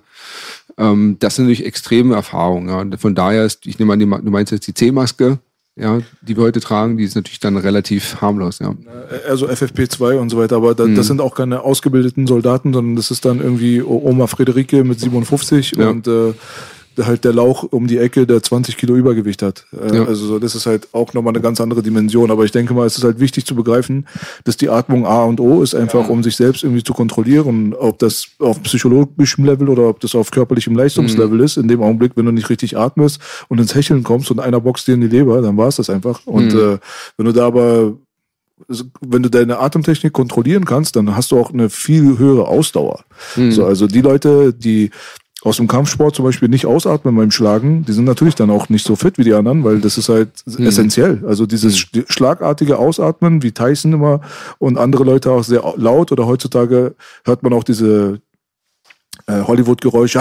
Oh, die so. Tennistante noch. Ja, genau. Mhm. Das hat ja einen Sinn. Das, das, ja. Ist ja, Voll, das macht man ja nicht irgendwie, um irgendwie cool dazustehen. Ja. So.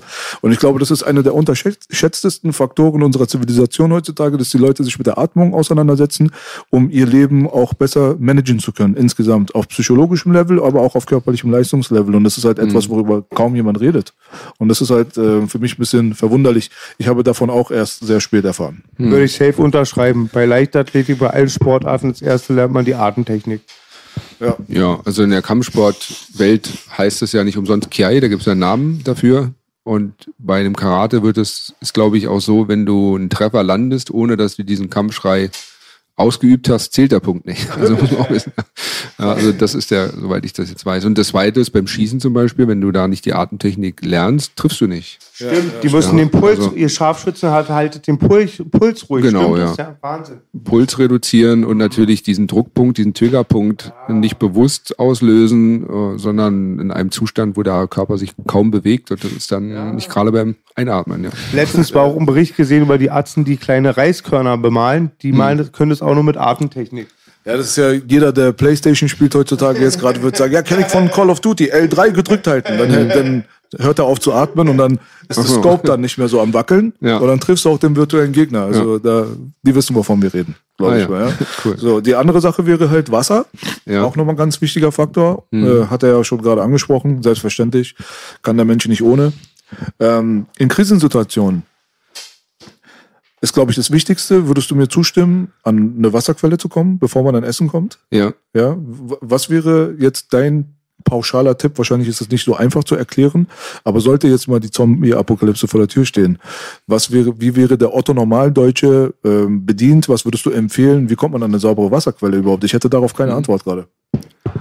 Also da müssen wir gar nicht in eine Krisen- oder Zombie-Situation gehen, sondern einfach nach Hause gehen, so wie ich vor drei Wochen. Und dann hängt an der an, am Türschild oder an der, an der Eingangstür ein großer Zettel. Guten Tag, wir sind Dr. So und so. Wir sind ein, äh, ein Labor aus Hamburg und wir hatten den Auftrag, Ihr Trinkwassersystem, Ihre Trinkwasserleitung zu prüfen und mussten feststellen, dass sie einen 22-fachen überhöhten Wert an Legionellen haben. Wir empfehlen das Wasser nicht mehr zu trinken und gar nicht erst zu duschen zu nutzen. Also das war bei mir zu Hause. In der Berliner Wohnung. In Berlin, Charlottenburg, ja. Und ähm, jetzt kommen wir zur Lösung.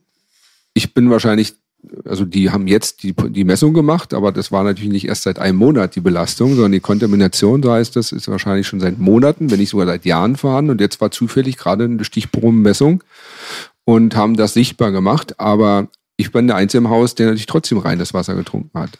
Und wieso? Weil ich seit 20 Jahren einen Membranfilter habe. Es gibt da Firma, die heißt Profila. Ähm, und die hat eine spezielle Membranfiltertechnik, mit denen die Astronauten ihr Trinkwasser wieder reinmachen. Das heißt, das Wasser geht auf eine Membran und nur Wasser geht durch und alle anderen Stoffe, inklusive der Legionellen oder Blei oder Kupfer oder auch die Pille und so weiter, also die Medikamente, Antibiotika, was sich im Trinkwasser dreht, das geht bei Membranfiltern wieder ins, ins Wasser, wieder ins Abwasser zurück. Und deshalb bin ich der Einzige, äh, der seit 20 Jahren sauberes Wasser trinkt. Und so. Das sind als, als eine Technologie beispielsweise, die man in seinem Haushalt installieren kann. Oder auch dann, äh, wenn man unterwegs ist, dann auch nutzen kann bei Reisen. Das müssen wir bitte schneiden. Meine Frau probiert mich seit einigen Jahren, Monaten zu überzeugen, dass wir uns auch sowas holen. Ich habe gesagt, nein, und du fällst mir gerade sehr in den Rücken. und da wollte ich mal ansprechen, wisst ihr was darüber? Ich habe gehört, in Berlin ist eigentlich die Wasserwerte außer in Einzelfällen relativ gut. Man sollte es trotzdem nicht Babys zum Beispiel geben. Die Rohre sind immer die Probleme, habe ich gehört, in Berlin. Stimmt, wa? Ja. Also das sind, das sind ganz viele Themen. Also ich, ich bin ja auch Investor bei einer Wasserfirma, von daher weiß ich, kenne ich mich relativ gut damit aus. Also das erste ist mal, wenn, wenn die Wasserwerke sagen, das Wasser ist gut, dann ist man ein Verhältnis wozu. Und dann haben wir, glaube ich, 37 oder 42 Stoffe, die untersucht werden. Äh, aber drin sein können bis zu 1800. Also das ist schon mal eine gewisse Diskrepanz. Also Medikamente werden nicht gesucht. Koks auch eine Menge drin in Berlin, ja. habe ich letzten Bericht gesehen, war? Das genau. ist jetzt nicht ironisch. Das ist, das ist erst. Also selbst wenn an deinem, bei deinem ähm, äh, Wasserhahn zu Hause getestet werden würde, würden nur eine ganz kleine Menge von Stoffen untersucht. Der Rest wäre viel zu teuer. Und das Zweite ist, was du auch gesagt hast, ist die sogenannte letzte Meile, so wie in meinem Wohnhaus. Also selbst wenn das Wasser in der Straße sauber ist oder beim Wasserwerk, heißt es das nicht, dass es aus dem Hahn ja, weil ich habe Zuleitung, uralte Blei, Kupferleitung, vielleicht noch im Haus und dann habe ich noch Legionellen oder irgendwas anderes. Also kann äh, das schon sehr unsicher sein und das zeigen ja die Medienberichte auch immer wieder. Man hört immer wieder, Freunde, dass ähm, der weibliche ähm, Geschlechtshormon Östrogen oh, ja. im Grundwasser ist. Stimmt das wirklich? Das ist das, was mich am allermeisten ja. angeekelt hat. Stimmt also mit Kokain könnte ich noch leben, aber mit dem Tampon von der Braut, die in meinem Mund landet. Aber ich frage, ich kann es jetzt nicht unterzeichnen. Ich habe es nur, ja. ich habe letztens am offiziellen Bericht gehört von den Stadtwerken, die sagten, am Montag ist in Berlin mehr Kokain im, im Wasser. Genau, ja. wegen Wochenende. Das ist das Logo. Aber halt mit den Östrogen hört man aus allen Ecken, ist ja. da was dran? Genau, also da gibt es ja Untersuchungen, das ist jetzt auch nicht ein Hahn herbeigezogen, sondern wissenschaftlich untersucht, dass es mehr weibliche Fische gibt, dass es mehr, mehr weibliche Fische immer mehr gibt als männliche und hat ist auf die Suche gegangen und da ist das erhöhte Östrogen. Und die Wasserwerke scheinen das ja wohl nicht rauszubekommen. Und wenn man es mal sich wird äh, mal visuell vorstellt, so vor dem geistigen Auge, das ist was der Nachbar gestern runtergespült hat, geht natürlich nach einem gewissen Kreislauf wieder bei euch, bei uns aus dem Wasserhahn raus. So. Und die Frage ist, ob das Wasserwerk alles rausbekommt. Also wir haben mit Sicherheit im weltweiten Standard Gutes, aber sicherlich kein reines Wasser. Vielleicht rennen deswegen in Berlin so viele Männer mit Rücken rum. Wer weiß. Zumindest wenn sie keine Membranfiltertechnik haben. Mein Onkel sagte immer, wenn er gegessen hat. Hey, du hast das Geheimnis gelüftet, ja. Dicker. I tell you a secret, Du hast den Bittermail-Trend gerade richtig exposed, Alter. Das liegt also an den Tampons eurer Weiber. Auch ein blindes Huhn pickt man Korn. Und mein Onkel sagte immer, was ist hm. am Kalb doch bloß das Schöne, doch nicht das Fleisch, die Estrogene, wa? Ja, auf jeden Fall. Dafür die Hormone, ja. ja. ja mhm. Nicht gelogen. Also, äh, jetzt kannst du noch mal ganz kurz für die Leute, die interessiert sind, äh, ich wusste gar nicht, dass du in dem Bereich auch ein Experte bist. Ähm, was kostet sowas zum Beispiel? Äh, mhm. was wäre deine Empfehlung? Firma, dies, das? Gibt es da mehrere Stufen von mhm. Bezahlbarkeit?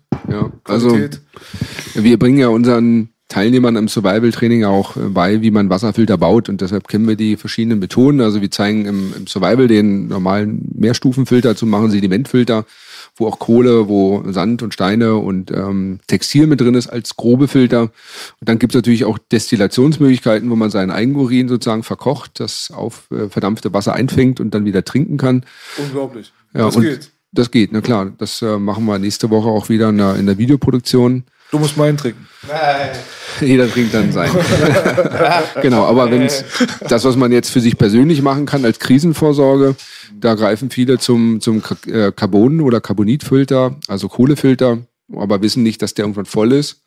Und dann blutet der durch, heißt bricht durch und dann hat man wieder doppelt und zehnmal so viel nach einem halben Jahr drin. Also das ist dann nicht so gut, sondern die besseren Techniken, Technologien sind diese, wo, was die Astronauten äh, nutzen, wenn sie ihr Eigenurin wieder durch so einen Membranfilter durchjagen, haben sie reines Wasser. Das heißt, da haben wir so eine semipermeable Membran, da geht das Leitungswasser oder das Dreck, man kann es auch da Pfütze rausholen, geht dort drauf und die Poren in dieser Membran wie unsere Haut, die sind so dünn, da kommt nur Wasser durch.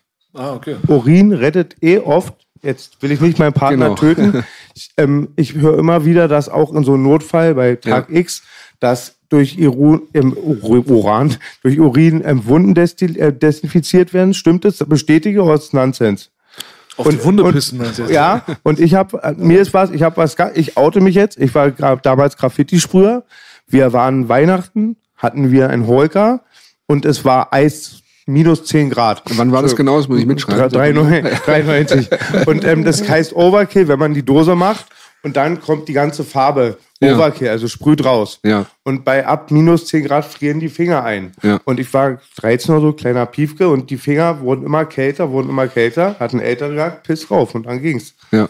Ja, Ja, lecker. Gratulation, Bruder. Wobei das war nicht die Desinfektion, Und, äh, sondern und die Wärme. Ja. Und jetzt wieder eklig, kann wir auch rausschneiden. Ich sag nicht den Namen. Wir haben einen Bezirk, der ist auch nicht mehr, mehr oder weniger pervers. Ja. Und ähm, die Mama ähm, hat wohl, die kommen von Dorf, ich möchte es gar nicht sagen, die trinken immer, wenn die bestimmte Krankheiten haben, ihr eigenes Urin. ja. Ja, ja. Lyoto Machida auch. Es gibt Kampfsportler, die machen das jeden Morgen. Bei YouPorn habe ich das auch gesehen, das ist, glaube ich, was anderes. Da ist was anderes, definitiv. Ja, aber was war nochmal dieser Astronautenfilter, wie hieß der, den du äh, vorhin genannt hast? Du hast eine gewisse Marke genannt, glaube ich auch.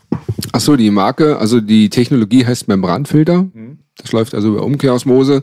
Und die Marke, mit der ich sozusagen mein Wasser reinige, das ist die von der Profyla. Prophyla. Profyla, also wie Prophylaxe. Ja. Und die haben dann auch Geräte, die, muss man wissen, die normalen äh, Membranfilter haben relativ hohen Wasserverbrauch, weil das Wasser ja getrennt wird. Und die haben durch eine spezielle Pumpe nochmal sehr, sehr geringen Wasserverbrauch. Also fast alles, was man als Leitungswasser reingibt, kommt hinten als Trinkwasser, Trinkwasser auch raus. ja, das klingt super. Aber da befürchte ich jetzt, dass der Preis hoch ist. Ne? Was kostet sowas? Ab 500 Euro. Ach, das geht ja. Ja. Einmaliges Geld oder muss das immer mm, was Neues gekauft, neue Filter oder? Na, einmal im Jahr gibt's neue Filter, die die man dann austauscht. Was zahlt man da so für den Filter? Schätze so 80, 90. Ah, das ist doch vollkommen in Ordnung. Also ich hatte mal irgendwie einen Vorschlag bekommen von irgendjemandem, der, der ist auch dort eingestiegen. Der hat mir das auch erklärt, dadurch, dass da irgendwas mit Gold mit verbaut ist und keine Ahnung was. Das hat aber 5000 gekostet und da dachte ich mir, okay, äh, ist, aber bei 500 Euro. Ja, Also Kann man 5000 Geräte gibt's auch, aber da kommt dann auch wirklich äh, hier dieses Sprudelwasser raus, da kommt Kaffee raus, da kommen Eiswürfel raus und so weiter. Das sind dann die Hightech-Dinger, mit denen man auch sprechen kann. Ja. aber Da kannst du dann Wasser reinmachen und dann kommt Pisse raus. Für die Ja. Morgenurinarzen dann. Genau. Aus Wasser wird Wein, war Jesus. Ja, nee, ist auf jeden Fall sehr interessant. Aber äh, ursprünglich war meine Frage im Survival-Bereich. Wenn du jetzt nicht die Möglichkeit hast und du musst an äh, sauberes Wasser rankommen und äh, bist jetzt halt draußen und die Zombie-Apokalypse ist leider eingetreten, was macht man dann? Genau, also zwei äh, Technologien und Methoden habe ich ja genannt. Das ist der Sedimentfilter. Da nimmt man zum Beispiel eine große Plastikflasche, kippt die um, schneidet oben den Boden ab, unten hat man den Deckel dann und dann macht man verschiedene Lagen. Also zum Beispiel erstmal Textil, dann kommt dann Sand und dann kommt Steine und dann kommt dann zum Beispiel Kohle und dann kommt dann wieder Textil und dann wieder Sandsteine. Man hat, macht, nimmt mehrere Stufen, so dass man so eine zwei oder vielleicht so eine fünf Liter, gibt auch diese fünf Liter äh, Wasserflaschen, dann komplett als, als mehrstufigen Filter. Gießt man oben das schmutzige Wasser rein, das kommt dann durch, das unten fängt man auf und kocht man dann ab und schon hat man äh, zumindest mechanisch gereinigtes Wasser und äh, durch Temperatur. Ist noch nicht chemisch gereinigt. Ja, das kann man auch noch machen mit Mikropur. Da gibt es so, so eine kleinen Tabletten, die dann desinfizieren oder das Wasser haltbar machen. Ach, wirklich? Das kann man dann sozusagen als Kombination dann noch nutzen. Hat Und das kriegt man auch so. das kriegt man, ja. Die hoch, die besser, die höheren Technologien sind dann schon Keramikfilter, also die Pumpen, wo man das Wasser dann zum Beispiel mit einer Pumpe durchpumpt. Ähm, die sind so ähnlich wie die Membranfilter, nur manuell. Es gibt dann auch für die Wanderung, wenn ich jetzt in Skandinavien unterwegs bin, bei so einer Trekking-Tour, da gibt es so eine kleine, ja, man kann sagen, so eine kleine Trinkflasche. Und da kann ich dann direkt aus dem Wasser saugen und das dann wird durch das, durch das Rohr, wo das durchgeht, dann schon gereinigt. Oder ich habe kleine Wasserbehälter, die ich voll mache und dann durch etwas durchdrücke. Ja, so, also wie so eine Zahnpasta, wo man dann das rausdrückt und dann geht's durch einen Filter durch. Das sind dann also schon Dinge, die man dann kaufen kann in Outdoor- und Trekkingläden. Aber es könnte auch den Worst Case geben bei einem dreckigen, wie hast du, Gift, dreckigen Anschlag, halt einen Terroranschlag oder einen Ja. Kriegsanschlag. Es gibt doch bestimmt Substanzen, die sich nicht filtern lassen, oder? Also tatsächlich ist das ein Grund, weshalb ich diese Membranfiltertechnik damals auch genutzt habe, weil wir dann sogar durch ein TÜV-Gutachten dann auch festgestellt, oder ja, TÜV, glaube ich, war das damals, dass sogar die radioaktiven Substanzen, die ja gebunden sind an Staubkörnern, ja, dass die auch von der Membran rausgefiltert werden, weil nur die kleinen Wassermoleküle durch die Poren der Membran kommen. Unfassbar. Also das Ding, was du zu Hause benutzt, dieses äh, wie Profiler, Profiler, ja. das ist, äh, wäre das auch mobil nutzbar? Kannst du das abschrauben und mitnehmen? Na, das Gerät selbst nicht, weil es Strom braucht, aber es gibt auch stromfreie und die gibt's dann auch als Reisefilter, ja. Also wenn ich in Hotels bin oder so, kann man die ja anschließen oder so, ja. Und die bringen dieselbe Leistung dann. Na, die bringen dasselbe Ergebnis in Bezug auf Wasserqualität, aber sie bringen natürlich nicht die gleiche Durchsatzmenge, also mal Liter pro Stunde. Okay, verstanden. Ähm, Wenn es jetzt um Nahrung geht, jetzt wir haben den Wasserfaktor jetzt abgeschlossen, Ja. jetzt geht es jetzt darum, jetzt habe ich Hunger. Ja. Zombie-Apokalypse, ich habe Hunger. Ja. Was wäre der erste, so was wäre deine erste Empfehlung? Wie komme ich an Nahrung? Denk an Urin, dann willst nichts essen. Ja, vielleicht zum Wasser nochmal zurück. Man sollte dann nicht unbedingt auf Toilette gehen, wenn das Wasser abgestellt ist, sondern den, den Behälter, wenn man sowas hat, äh, nicht leer spülen. Oder wenn man die Chance hat, noch einmal ein Wasser, Badewanne voll zu machen, das noch rechtzeitig tun. Äh, das nur am Rande. Ach so, noch eine Sache zum Ja. Wasser. Was ist mit Salzwasser? Ah, gute Frage. Ja, Salzwasser ist natürlich in der Regel für Menschen nicht trinkbar, aber man kann es natürlich auch verkochen, destillieren, wenn man Brennstoff hat. Ja, oder auch verdunsten oder so, äh, durch Sonneneinwirkung. Das müsste man halt dann destillieren und auffangen, über Planen beispielsweise oder Glasscheiben oder über eine, sogar eine chemische, also diese Einrichtung der, einer Destille. Ja. Das kann man durch dann äh, schon destillieren dann. Aber destilliertes Wasser an und für sich, so wie man es aus dem Chemieunterricht kennt, ist ja nicht trinkbar. Das, Stimmt es, dass man davon stirbt? Das ist äh, einer der vielen Vorurteile, die unsere vorherigen Generationen äh, aufgestellt haben, die falsch sind. Falsch. Ah. Na klar, weil in dem Moment, wo ich Regen trinke, äh, ganz, wenn es gerade heute hat es ja wieder geregnet, wenn ich das auffangen der Plan habe, ich destilliertes Wasser. Ja, oder wenn ähm, in Amerika ist es völlig normal, wenn man da in den Supermarkt geht, dann haben die Steam Distilled Water, also auch destilliertes Wasser. Das ist also, äh, das hängt- damit zusammen, dass ähm, die, äh, das Wasser immer dahin geht, wo eine höhere Konzentration ist. Und wenn wir Wasser trinken, dann geht das Wasser in die Zellen rein. Aber es nimmt halt nichts raus, weil wir überall im Körper ja Membranen haben. Die Darme, der Darm zum Beispiel ist ja voll von Zellen, ist eine Schutzwand. Und ähm, das ist also überhaupt nicht gefährlich. Ja, äh, gefährlich ist, wenn man einen Stoff zu viel nimmt. Man kann also auch 14 äh, Liter normales Wasser trinken und stirbt. Ja, Das kenne ich aus UKs. Im, Genau. in der Forensik trinken alle, wenn die UK kommt. Und Ja. da ist wirklich ein, zweimal passiert, also nur ohnmächtig, aber fast gestorben. Ja. Ab 12 Liter ist der eine umgekippt, weil die Ja. schnell spielen wollten, Baby, Alter, wie weißt kann du? man sich 15 Liter geben? Wie geht das überhaupt? Besser als Isolationshaft. ja. Aber letztendlich ist es so, dass ähm, reines Wasser überhaupt nicht gefährlich ist. Ja. Das ist ja unglaublich. Aber wenn man es jetzt wirklich äh, gut machen wollen würde, würde man destilliertes Wasser nehmen und mit Mineralien versetzen und dann hätte man eigentlich den ko- kompletten Cocktail oder bringt das gar keine Vorteile? Ja, das ist ja ein Vorteil, dass im Leitungswasser die Mineralien drin sein, die unser Körper braucht. Aber wenn man das mal hochrechnet, im Verhältnis zu dem, was drin ist, zu dem, was wir brauchen, müsste man wiederum die 15, 20, 30, 500 Liter am Tag trinken, Unfassbar. Ich habe da eine um die Frage. Mineralien zu haben. Also von daher lieber Mineralien kommen aus der Pflanze. Ja. Ja, und nicht aus dem, aus, dem, aus dem Gewässer, weil selbst gelöste Mineralien im Wasser sind häufig dann auch äh, anorganisch gebunden und die kann der Körper sowieso nicht so gut aufnehmen, als die Mineralien durch eine Pflanze durchgewachsen. Das nennt man dann organisch. Sehr Ja. interessant. Ich überlege gerade, wo ich den Begriff destilliertes Wasser kannte, aus den 80er Jahren. Hm. Wenn es mir richtig einfällt, kann, man, kann es sein, dass man Nagetieren sowas gegeben hat? Dass der Hase das hatte? Meines Erachtens war destilliertes Wasser bei uns immer für den Hasen vom Nachbarn Jung. Ja, aber- Weiß ich nicht, wann hatte man Ja, destilliertes jetzt ist Wasser im es für dich Haushalt? Häschen. Ja, jetzt, jetzt du, Wann hatte man das zu Hause? Für welchen Gebrauch?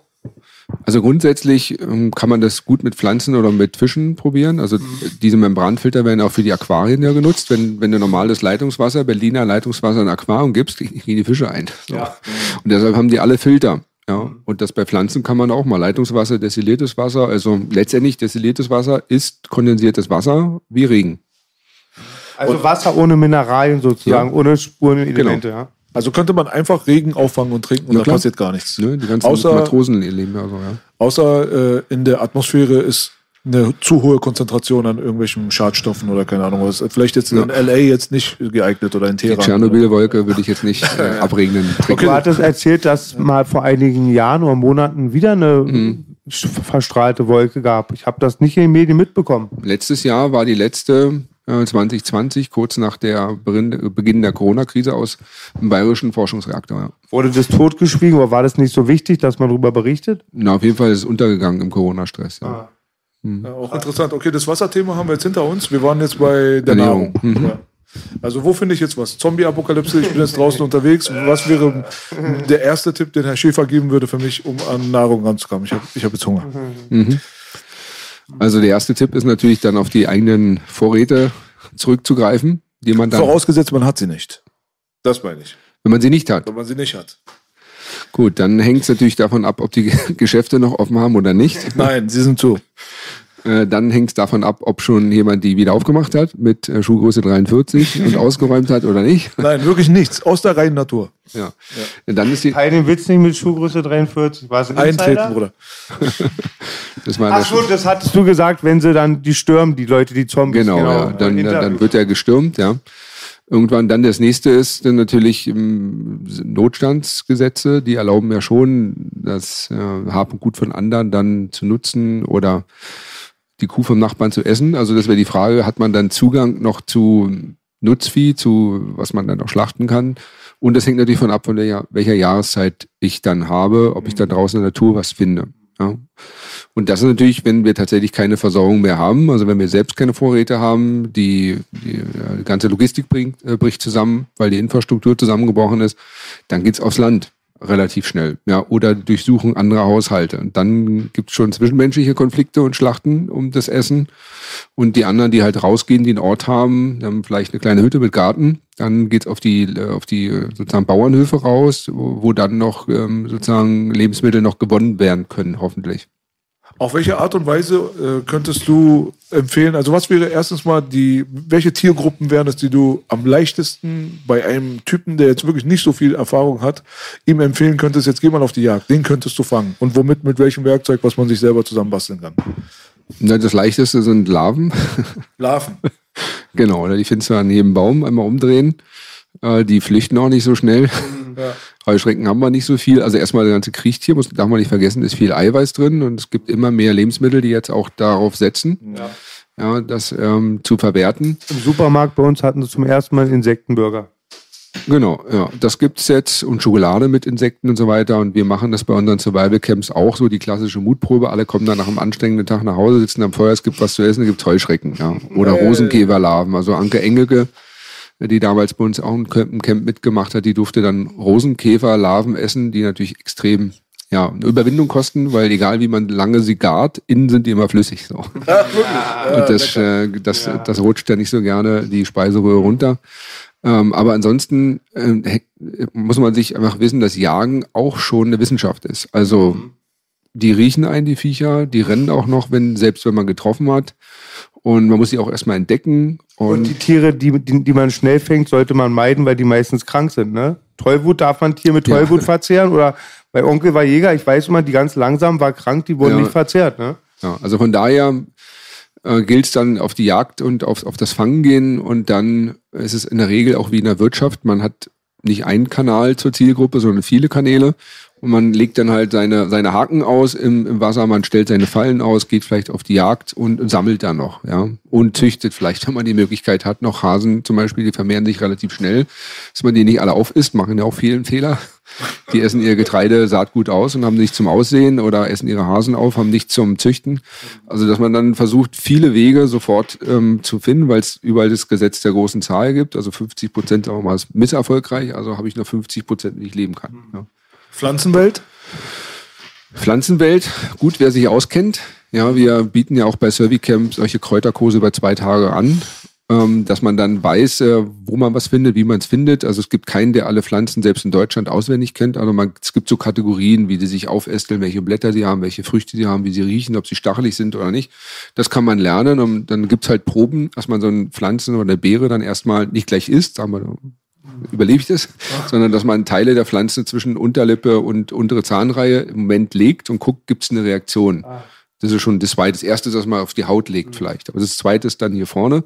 Und wenn man merkt, da gibt's dann halt Reaktionen, dann nicht essen. Und äh, Wie wäre kann, so eine negative Reaktion? es gibt da halt ein Brennen oder irgendetwas. Ja. Und man kann es ja versuchen noch abzukochen, wie zum Beispiel Kartoffeln. Sollte man roh ja auch nicht essen. Die kocht man dann ab, um sie dann zu essen. Dann gibt's ja noch die ganzen Aufbereitungs-, also Verarbeitungsmaßnahmen wie Kochen. Da kann man es dann nochmal probieren. Also das ist dann Try and Error, je nachdem, wo man gerade regional unterwegs ist. Man hört immer wieder bei so Katastrophen, dass es zum Kannibalismus gekommen ist. Hattet ihr auch kurz, glaube ich, angesprochen, so leicht ironisch. Ja. Aber wie ist da eigentlich jetzt, bisschen naive Frage, aber die juristische ähm, Lage, wenn man keinen Mensch tötet, aber eine Leiche von der Straße nimmt, die futtert, weil das gab es ja bei der Katastrophe, wo die ähm, Polar gelandet sind mit dem Flugzeug, das hört Ja, man ja, immer klar. wieder. Weißt du da, wie, ob die juristisch belangt wurden dafür? Also ob die dort, kann ich mir nicht vorstellen. Also es gibt ja die Notstandsgesetze, die eigentlich relativ viel dann erlauben. Und diese Leichenschändung, die du jetzt ansprichst, die kann ich mir jetzt, das wird eine rechte Güterabwägung gemacht im Einzelfall. Ja, also da, wo kein Gesetz mehr wirkt, muss die Rechtsprechung ja dann irgendwie dann ein Urteil fällen. Ich kenne jetzt keins persönliches, aber ich glaube, es interessiert einen dann auch keinen. ja. denke ich auch. Und das dritte ist, ähm, wer will einen dann im Nachhinein, so wie es dieser Baseballmannschaft in Südamerika ja gegangen ist, in den Annen abgestürzt. Die haben ja dann, äh, so wie wir jetzt sitzen, gefeiert, äh, ihre, ihre, ihren, ihren Wettkampfteilnahme, ich glaube in den USA waren die, sind zurückgeflogen, abgestürzt und dann auf einmal war die Hälfte tot und dann die andere Hälfte hat die andere Hälfte aufgegessen. So. Das geht relativ fix, ich glaube drei Tage oder vier Tage war das. Das ist schon verrückt auf jeden Fall. Wie, wie fit bist du mit dem Bogen? Ja, die Frage ist, welchen Bogen? Ja, es gibt ja dann alle möglichen Codes, Langbögen, Reiterbögen und so weiter und Compoundbögen. Also ich denke, am liebsten schieße ich mit Com- Compoundbögen. Äh, Welcher ist das? Compound ist ähm, ein Bogen, der eine bestimmte Mechanik auch hat mit Rollen. Ach so, okay. Das hat den Vorteil, dass du, wenn du ganz hinten durchgezogen hast, in der Maximalspannung nicht mehr den Druck hast, wie du es bei allen anderen Bögen noch hast. Bei allen anderen Bögen, je mehr du ziehst, desto mehr musst du halten. Beim Compound, das ziehst du nach hinten, das ist anstrengend und dann rastet es hinten so ein bisschen ein oder aus. Dann hast du kaum noch einen Druck. Hm. Ja, also mit dem schieße ich am liebsten, aber den anderen natürlich auch gerne. Wie äh, realistisch ist es, sich in einer absoluten Notsituation so, äh, sowas selbst zu bauen, was funktional ist? Also wenn man vorher einen Survey-Camp-Kurs besucht hat, wir haben bei uns auch einen Bogenbauer, äh, der auch Kurse gibt, dann weiß man schon, worauf man achtet, welches Holz gut ist, wie man das vor allen Dingen auch ähm, fertigt, wie man die Sehnen bekommt und den pflegt vor allen Dingen. Also ja, das geht schon. Da sind wir jetzt auch schon so, jetzt kommen wir langsam so ein bisschen zum Ende. Das wäre dann jetzt auch deine aktuelle Schade, es Situation. ist die ganze Ja, Zeit es ist spannend. sehr, sehr ich könnte tausend Fragen stellen, halt mich gerade voll zurück. Das ist halt so, du bist jetzt äh, natürlich nicht umsonst auch mit dem T-Shirt hier und wir haben jetzt mal so ein bisschen dahin gearbeitet. Jetzt sind wir ja, Ja. so beim Survey Camp. Also deine aktuelle Situation zur Unternehmensberatung können wir da, äh, am Ende auch nochmal ein, zwei äh, Sachen noch nochmal klären. Aber wenn die Leute zu dir jetzt kommen und sagen, ich möchte jetzt lernen, in solchen Notsituationen überleben zu können, ich will wissen, wie man so einen Bogen baut, ich will wissen, wie ich mir meinen Wasserfilter aufbereiten kann, um nicht zu verrecken und so weiter. Was ist da A, das Pensum? Wie lange ist da so eine Survey-Camp-Ausbildung, um wirklich einen funktionalen Dude da draußen zu haben, der auch wirklich überleben kann, der diese Sachen auch umsetzen kann? Und was ist da so der Preisfaktor, den die Leute sich so einrechnen können? Weil es wird mit Sicherheit Interessenten geben, die diese Sendung jetzt gerade sehen und denken, ey, bei Herrn Schäfer, da würde ich mich aber einschreiben. Das klingt interessant. Ja. Genau. Ja, also wir sind natürlich hier in Berlin zu finden, in, am Plötzensee, Strandbad Plötzensee haben wir einen Standort, auch mit Kletterparcours und Hindernisbahn und äh, auch mit mobiler ähm, Schießbahn. Das heißt, wir haben auch ein Wildschwein, was hin und her rennt. Kann man nicht nur auf Stand, sondern auch bewegte Ziele. Wir haben da Messerwerfstände, alles Mögliche. Und äh, wie teuer es das ist. Also das hängt immer davon ab, wie viel Zeit man investieren will. Also eine Stunde Bogenschießen kostet vielleicht 10 Euro oder so. Ja, da haben wir viele so auch nicht nur Junggesellenverabschiedungen oder Firmenveranstaltungen, auch Kinderveranstaltungen, alles Mögliche. Und da gibt's halt die Workshops, vier Stunden Feuer machen oder orientieren. Und da gibt's die Zweitages- oder Viertagesveranstaltung, wo man dann äh, so eine Art Grundausbildung bekommt. So, sag mal, Feuermacharten gibt's vielleicht zehn wichtige, die man beherrschen sollte. Und da lernt man halt zwei. So zweimal Feuer, zweimal Wasser, zweimal Orientieren, zwei Techniken Erste Hilfe, zwei wichtige Sachen zum Lagerbau, Unterkunft. Also man lernt dann überall so ein Minimum und das kann man natürlich ausbauen durch Intensivkurse, die gehen auch mal drei oder vier Tage. Und dann kostet dann mal zwei Tages-Event kostet zwischen 200 und 250 Euro. Ist also relativ günstig im Vergleich, wenn man so Business-Seminare sieht. Und äh, dann gibt's noch äh, spezielle Events, also wo wir dann auch mal einen Hubschrauber dann steigen und irgendwo in Skandinavien rausgelassen werden und dann Wow. gehen wir innerhalb von einer Woche zurück. Das ist nämlich ein bisschen teurer, dann sind wir schon so bei 2000 Euro. Und wenn ich eine Profi-Ausbildung machen will, die so gut ist, dass man auch andere dann unterrichten kann, dann nennen wir das Survival-Trainer-Ausbildung. Da kann man auch in die freie Wirtschaft gehen oder in, in schulische Einrichtungen, kriegt ein richtiges Zertifikat äh, und das ist dann auch schon, da liegt man schon bei 3.000 bis 4.000 Euro. Wenn man, aber dann hat man auch das gesamte Fachwissen drauf. Man ist durch die Übungen durchgegangen und ist pädagogisch, methodisch so gut ausgebildet, dass man auch als Trainer arbeiten kann. Gott sei Dank nicht Pedo. Ähm, das, was du jetzt gerade gesagt hast, aber ist echt bezahlbar. Also ich habe mal geguckt in den USA und so weiter, da ist das so ein bisschen prominenter als hier. Ja. Da kannst du auch mal eine Null ranhängen. Und ähm, bei dir würde ich mal sagen, wenn du jetzt diesen zwei- bis viertägigen Grundkurs hast und dann das Intensivierungsprogramm nochmal dahinter packst, was wäre man da, das wäre so für mich so das interessanteste Paket, weil ich, dann ist man, glaube ich, erstmal gut aufgestellt, um erstmal keine Angst zu haben, wenn die Zombies vor der Tür stehen. Ja. Aber was, was wäre da so der Kostenfaktor, wenn man diese beiden jetzt bei dir bucht? Also unter 1000 Euro auf jeden Fall. Das ist ja total äh, in Ordnung. Also ich denke mal, da gibt es eine Menge Leute, die äh, interessiert wären, sowas mal zu probieren und das ist auch bezahlbar und am Ende des Tages kann es wirklich tatsächlich mal deinen Arsch retten. So, Ja. ne? Ich glaube, wir haben alle schon irgendwo 800 Euro oder 900.000, was auch immer, reingebuttert, was uns nichts gebracht hat. Ja. So, Ich sogar ein bisschen mehr vielleicht. ja, ja, also das ist, das ist echt in Ordnung so. Und ähm, wenn die Leute sich informieren wollen, gehen sie auf www.surveycamp.de, also Survey wird geschrieben wie Survival Mhm. und hinten halt Camp. Alles klar. Das verlinken wir auch in der Beschreibung. Also Mhm. wer Interesse daran hat, mit Herrn Schäfer mal so die Rambo-Ausbildung jetzt mal hier auszupacken, Mhm. da könnt ihr euch direkt auch bei Herr Schäfers Seite dann anmelden, denke ich mal, über die Website dann, ne? Genau. Bist du immer der Coach, Daniel? Oder du hast ja auch Mitarbeiter, manchmal auch Mitarbeiter, ne? Also, dass du das immer bist, ist nicht safe, ne?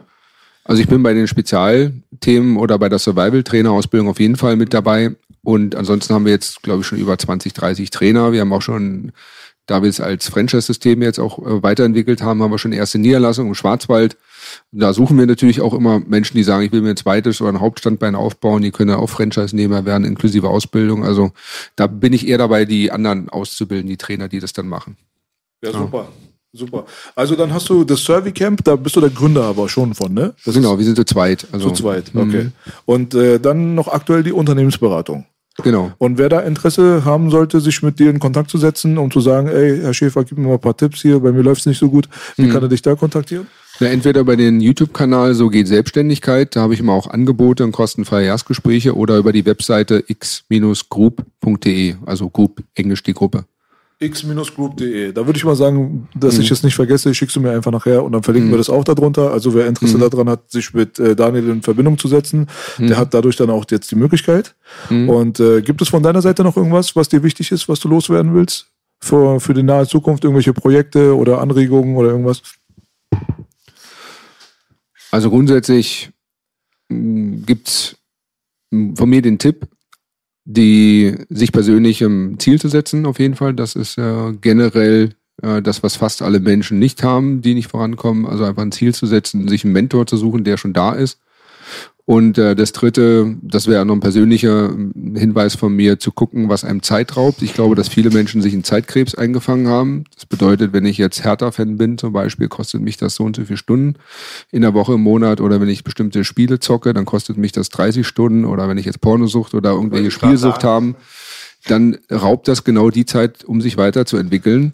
Äh, Und dann passiert mich das, wenn man einen festen Job hat, dann muss man noch schlafen und dann hat man Zeitkrebs, dann kommt man zu nichts. Ja, und ich glaube, wenn man seine als neben Zielsetzung, Planung, Mentoring noch diese Sachen aus seinem Leben schmeißt, kann man alles erreichen, was man sich vorstellen kann. Also das ist so diese Walt Disney Strategie, der gesagt hat, was der Mensch sich vorstellen kann und was ein anderer Mensch gemacht hat, kann man selbst auch. Ja, das ist noch so ein Impuls von mir. Ja, ist auch ein sehr, sehr interessanter und wichtiger Faktor meiner Meinung nach. Also man merkt es, glaube ich, wir sind alle nicht unbetroffen davon, dass man viel Zeit verschwendet heutzutage. Ja. heutzutage ja. Das mit den Zombie-Nachbarn, die klopfen, hast du schon, wenn du Base in der Nachbarschaft hast. ja, das ist so. Ja. Äh, hast du noch irgendwas? Äh, Ganz viel, ganz viel, aber muss jetzt erstmal wirken lassen. Ja. also warte, lass, ich weiß schon. Was wichtig ist auf jeden Fall nochmal zum Abschluss, ganz obligatorisch. Erstens, ähm, was sind deine Kampfsport, äh, also worin bist du geschult und was interessiert dich privat? Und was er jetzt eigentlich normalerweise immer fragt, hast du irgendeinen Bezug zu Hip-Hop? Was ist die Musik, die du normalerweise pumpst? Wir haben im Vorfeld ganz kurz angerissen, dass du Klavier spielen kannst. Ja. Aber nochmal, vielleicht kannst du ja mal auch in Bezug auf Musik auch mal so ein bisschen Insight geben, was Mein deine Partner Person kennt angeht. mich. Ja. Also, mh, ich fange mal bei der Musik an. Mach mal. Also ich selbst habe im Jahr 2000 für mich eine wesentliche Entscheidung treffen dürfen, weil ich da bis zu diesem Zeitpunkt sechs Stunden Musik am Tag gemacht habe, sechs Stunden gearbeitet habe. Und ich habe mich dann entschieden, nicht in die Musik zu gehen, ähm, weil ich da zumindest für den Stil, mit dem ich unterwegs war, nicht so die, äh, die Erfolgsaussicht gesehen habe. Ich habe dann in der Big Band gespielt und äh, habe auch getextet und auch gesungen und so weiter. Aber Auf da, Deutsch? Auf Deutsch, ja. Und äh, habe mir gesagt, da, ich baue erstmal eine Firma auf von 2000 bis 2020. Da bin ich jetzt fast durch. Und deshalb äh, mache ich jetzt auch wieder ein bisschen mehr Musik. Und mh, ja, meine Stilrichtung geht eher so ein bisschen Pop, aber mh, von den Texten ein bisschen kritisch, humorvoll. Das ist so äh, meine Richtung. Also sag niemals nie zur Kilokalorie ist also der Appell, äh, sein Gewichtsmanagement in Ordnung zu bekommen. Und so habe ich bestimmte äh, Themen dann äh, verarbeitet für mich.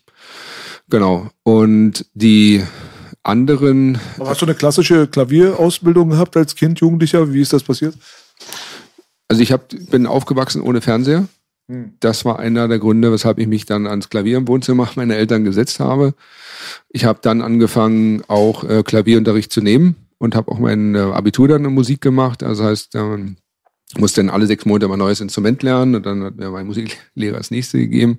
Und da war meine Aufgabe immer sechs Monate oder von uns allen im Leistungskurs Musik ein neues Instrument so zu lernen, dass man ein Konzert macht. Und dann war man fit. Und dann hat man es wieder weggenommen bekommen und das nächste. Wow, also welche Instrumente spielst du jetzt im Detail? Was kannst du alles? Na, damals habe ich ähm, Gitarre angefangen, Schlagzeug, also immer bis zum gewissen Niveau, dass ich auftreten konnte. Dann war lustig war dann auch mal äh, Balalaika zu spielen mit einem russischen Chor dann Was ist nochmal eine Balalaika? Ein russisches Seiteninstrument, wo man mit so einem Plektron ein bisschen weniger Seiten. Äh, dann hatte ich Psalter. Das ist so, man kann sich vorstellen, der Vorläufer des Klaviers. Ja, da, beim Klavier hat ja jede Seite einen Hammer, wo man mit Taste raufschlägt. Und beim Psalter hat man nur zwei Hammer, muss alle Tasten bedienen. Die gibt's in Österreich noch und so paar anderen Ländern. Das ist sowas wie ein Santur und Kanon. Genau, ja. Dann habe ich auch mal Streicher gespielt. Ähm, und lustig war dann mal Krummhorn. Das ist ein Vor Vorläufer hier zu den äh, Holzbläsern. Ähm, Da brauchst du ja Power. Mein Onkel war Jäger, die haben immer vorher einen Bläs Blashörner reingepustet. Ich Ja. wollte es als Kind immer machen. Ich wurde rot, die einmal sind die Augen Ja, ja, geplatzt. das Dann durfte ich es nicht mehr machen. du ist ein brauchst so viel Technik Power, auch, ja. genau. Und dann, was hatte ich noch? Ach so, Portativ. Genau, das war Vorläufer von der Orgel noch. Ja. Hm. Ich habe mal eine Frage, die mir einfach für das Bild, was ich jetzt von dir habe, mir sehr weiterhelfen würde. Was für ein Baujahr bist du? Weil du auch ohne Fernseher, Nachkriegspapa, das Ja. ist, ich schätze 69, kann das sein so ungefähr? Da sehe ich jetzt älter aus. Habe ich dich jetzt getötet? Das war jetzt Beleidigung. Von der Reife, nein, von deinem Standpunkt, weil du halt so, da so viel gerissen hast, schon dachte Aber natürlich älter. 69 Jahre. Ja, er. 69 Jahre. Ja, Ja, auch noch. Ja. Ja, Nee, ich bin tatsächlich Baujahr 74.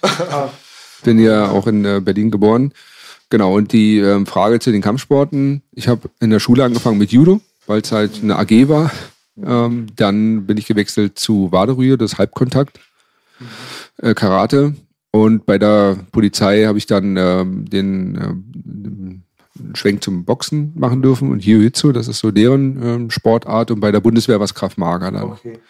Was ich aber nebenbei gemacht habe, waren alle möglichen ähm, Waffentechniken noch. Das gibt ja Seilkampf, was man richtig trainieren kann, Tonfa-Kurs sowieso. Dann äh, Kotstock, also das Krima, Langstock, Bo, ähm, Messerkampf beispielsweise ist auch spannend, äh, also mal zu wissen, wie man das Messer richtig hält, ja. Und wenn man weglaufen sollte. Ähm, und ähm, ja, das waren so äh, alles, was so äh, diese, diese Kendo, das habe ich nicht gemacht. Ja, aber so die anderen Sportarten bin ich alle mal durch. Ich habe auch mal äh, dieses Tanzsport, das habe ich jetzt, dieses südamerikanische mal Capoeira. versucht. Genau, ja. Aber das war mir jetzt so ein bisschen Gefiedel dann. War haben ja früher unterwegs mit jemandem, Ja. Groß hier vom Bassbox, der konnte es auch Ja. unfassbar, der Typ. Ja. Ey, nochmal, ich bin hier keine falsche Freundlichkeit, aber das war halt nur wegen deiner langen Ja. Karriere und so viele Bereiche. Deswegen dachte ich das Alter, ja. Ja, Also nicht so. wegen Aussehen. Verstehe, gut. Ja. Also Aussehen würde er sagen 69, aber die inneren Werte sind dann doch 40. Ich würde dir nicht mal Gras verkaufen. Ja, aber das ist ja, also wir haben nicht so viel versprochen. Herr Schäfer ist einfach der Real-Life Rambo. Ja, also wer sich mit so vielen Sachen auskennt, äh, bewaffnet, unbewaffnet, keine Ahnung was. Also mit Herr Schäfer machst du keine Faxen auf der Straße. Ja, falls du ihn siehst, schön grüßen und Respekt haben. So. Nee. Also es war auf jeden Fall ein sehr interessantes äh, Gespräch. Ich denke mal, ähm, dass wir viele Interessenten da draußen haben werden, die das feiern werden, dass wir auch mal einen Gast wie dich eingeladen haben. Ich persönlich Ja. hatte auf jeden Fall eine sehr interessante Zeit hier gerade am Tisch und habe Ich total, gelernt. total. Viel gelernt, definitiv viel gelernt und äh, vielleicht sieht man sich ja mal irgendwann ähm, in den Bergen von Schweden oder wo, Ja. wo, wo war das nochmal? Wo wird man mit dem Helikopter rausgelassen bei dir? Das ist ähm, im Nordschweden oder Nordskandinavien, das in der Naturschutzpark heißt Sarek, also S-A-R-E-K. Mhm. Äh, Hat den Vorteil, da gibt es keine Straßen, da gibt es keine, kein Handyempfang, da gibt es nichts, Oh. auch keine bewohnten Dörfer oder so, sondern da gibt es halt nur Natur und äh, dann dich. Ich bin übrigens mal aus dem Meer mit einem Helikopter gezogen worden, im Atlantik. Okay? Kennst du, habe ich schon mal erzählt, Baby? Weiß ich nicht. Von, als ich bin mit Freunden verreist, war sechste zur siebten Ja. Klasse, zwölf oder so. Und da waren Backflash, heißen die am Atlantik, riesige Wellen und Mhm. untere, unter, untere Strömung, die haben mich rausgezogen mit so einem kleinen Boogieboard, hieß auch so ein Mhm. Plastik-Surfbrett. Auf einmal, ich, mein Freund hat probiert, mich rauszuholen, ging nicht mehr. auf- Ich war so weit weg, ich konnte den Strand nicht mehr sehen. Ein ganz beherzter Baywatch, nicht mit Buchanan, schwimm, schwamm raus, konnte mich auch nicht mehr rausholen und schwamm dann weiter raus. Und dann kam ein Helikopter. Der Klassiker hat man diese Seile runtergelassen. Der nette Mann hat mich hochgenommen. Aber was für mich schlimm war, ich war ein kleiner Angeber, schon mit den Mädchen, den Älteren am Strand. Und die Badehose wurde weggespült. Und dann bin ich nackt am Strand abgeliefert gewesen worden. Und bei den kleinen Mann ohne Haaren wäre ich lieber ertrunken in dem Moment. Nein, danke an den Retter. Ja, das war mega interessant. Die MeToo-Kampagne bedauert den Tag. Aber na gut, was soll man Ja. machen? Hi, I'm Daniel, founder of Pretty Litter. Did you know cats tend to hide symptoms of sickness and pain? I learned this the hard way after losing my cat, Gingy. So I created Pretty Litter, a health monitoring litter that helps detect early signs of illness by changing colors, saving you money and potentially your cat's life. Pretty Litter is veterinarian developed, and it's the easiest way to keep tabs on your fur baby's health right at home. Go to prettylitter.com and use code ACAST for 20% off your first order and a free cat toy. Terms and conditions apply. See site for details.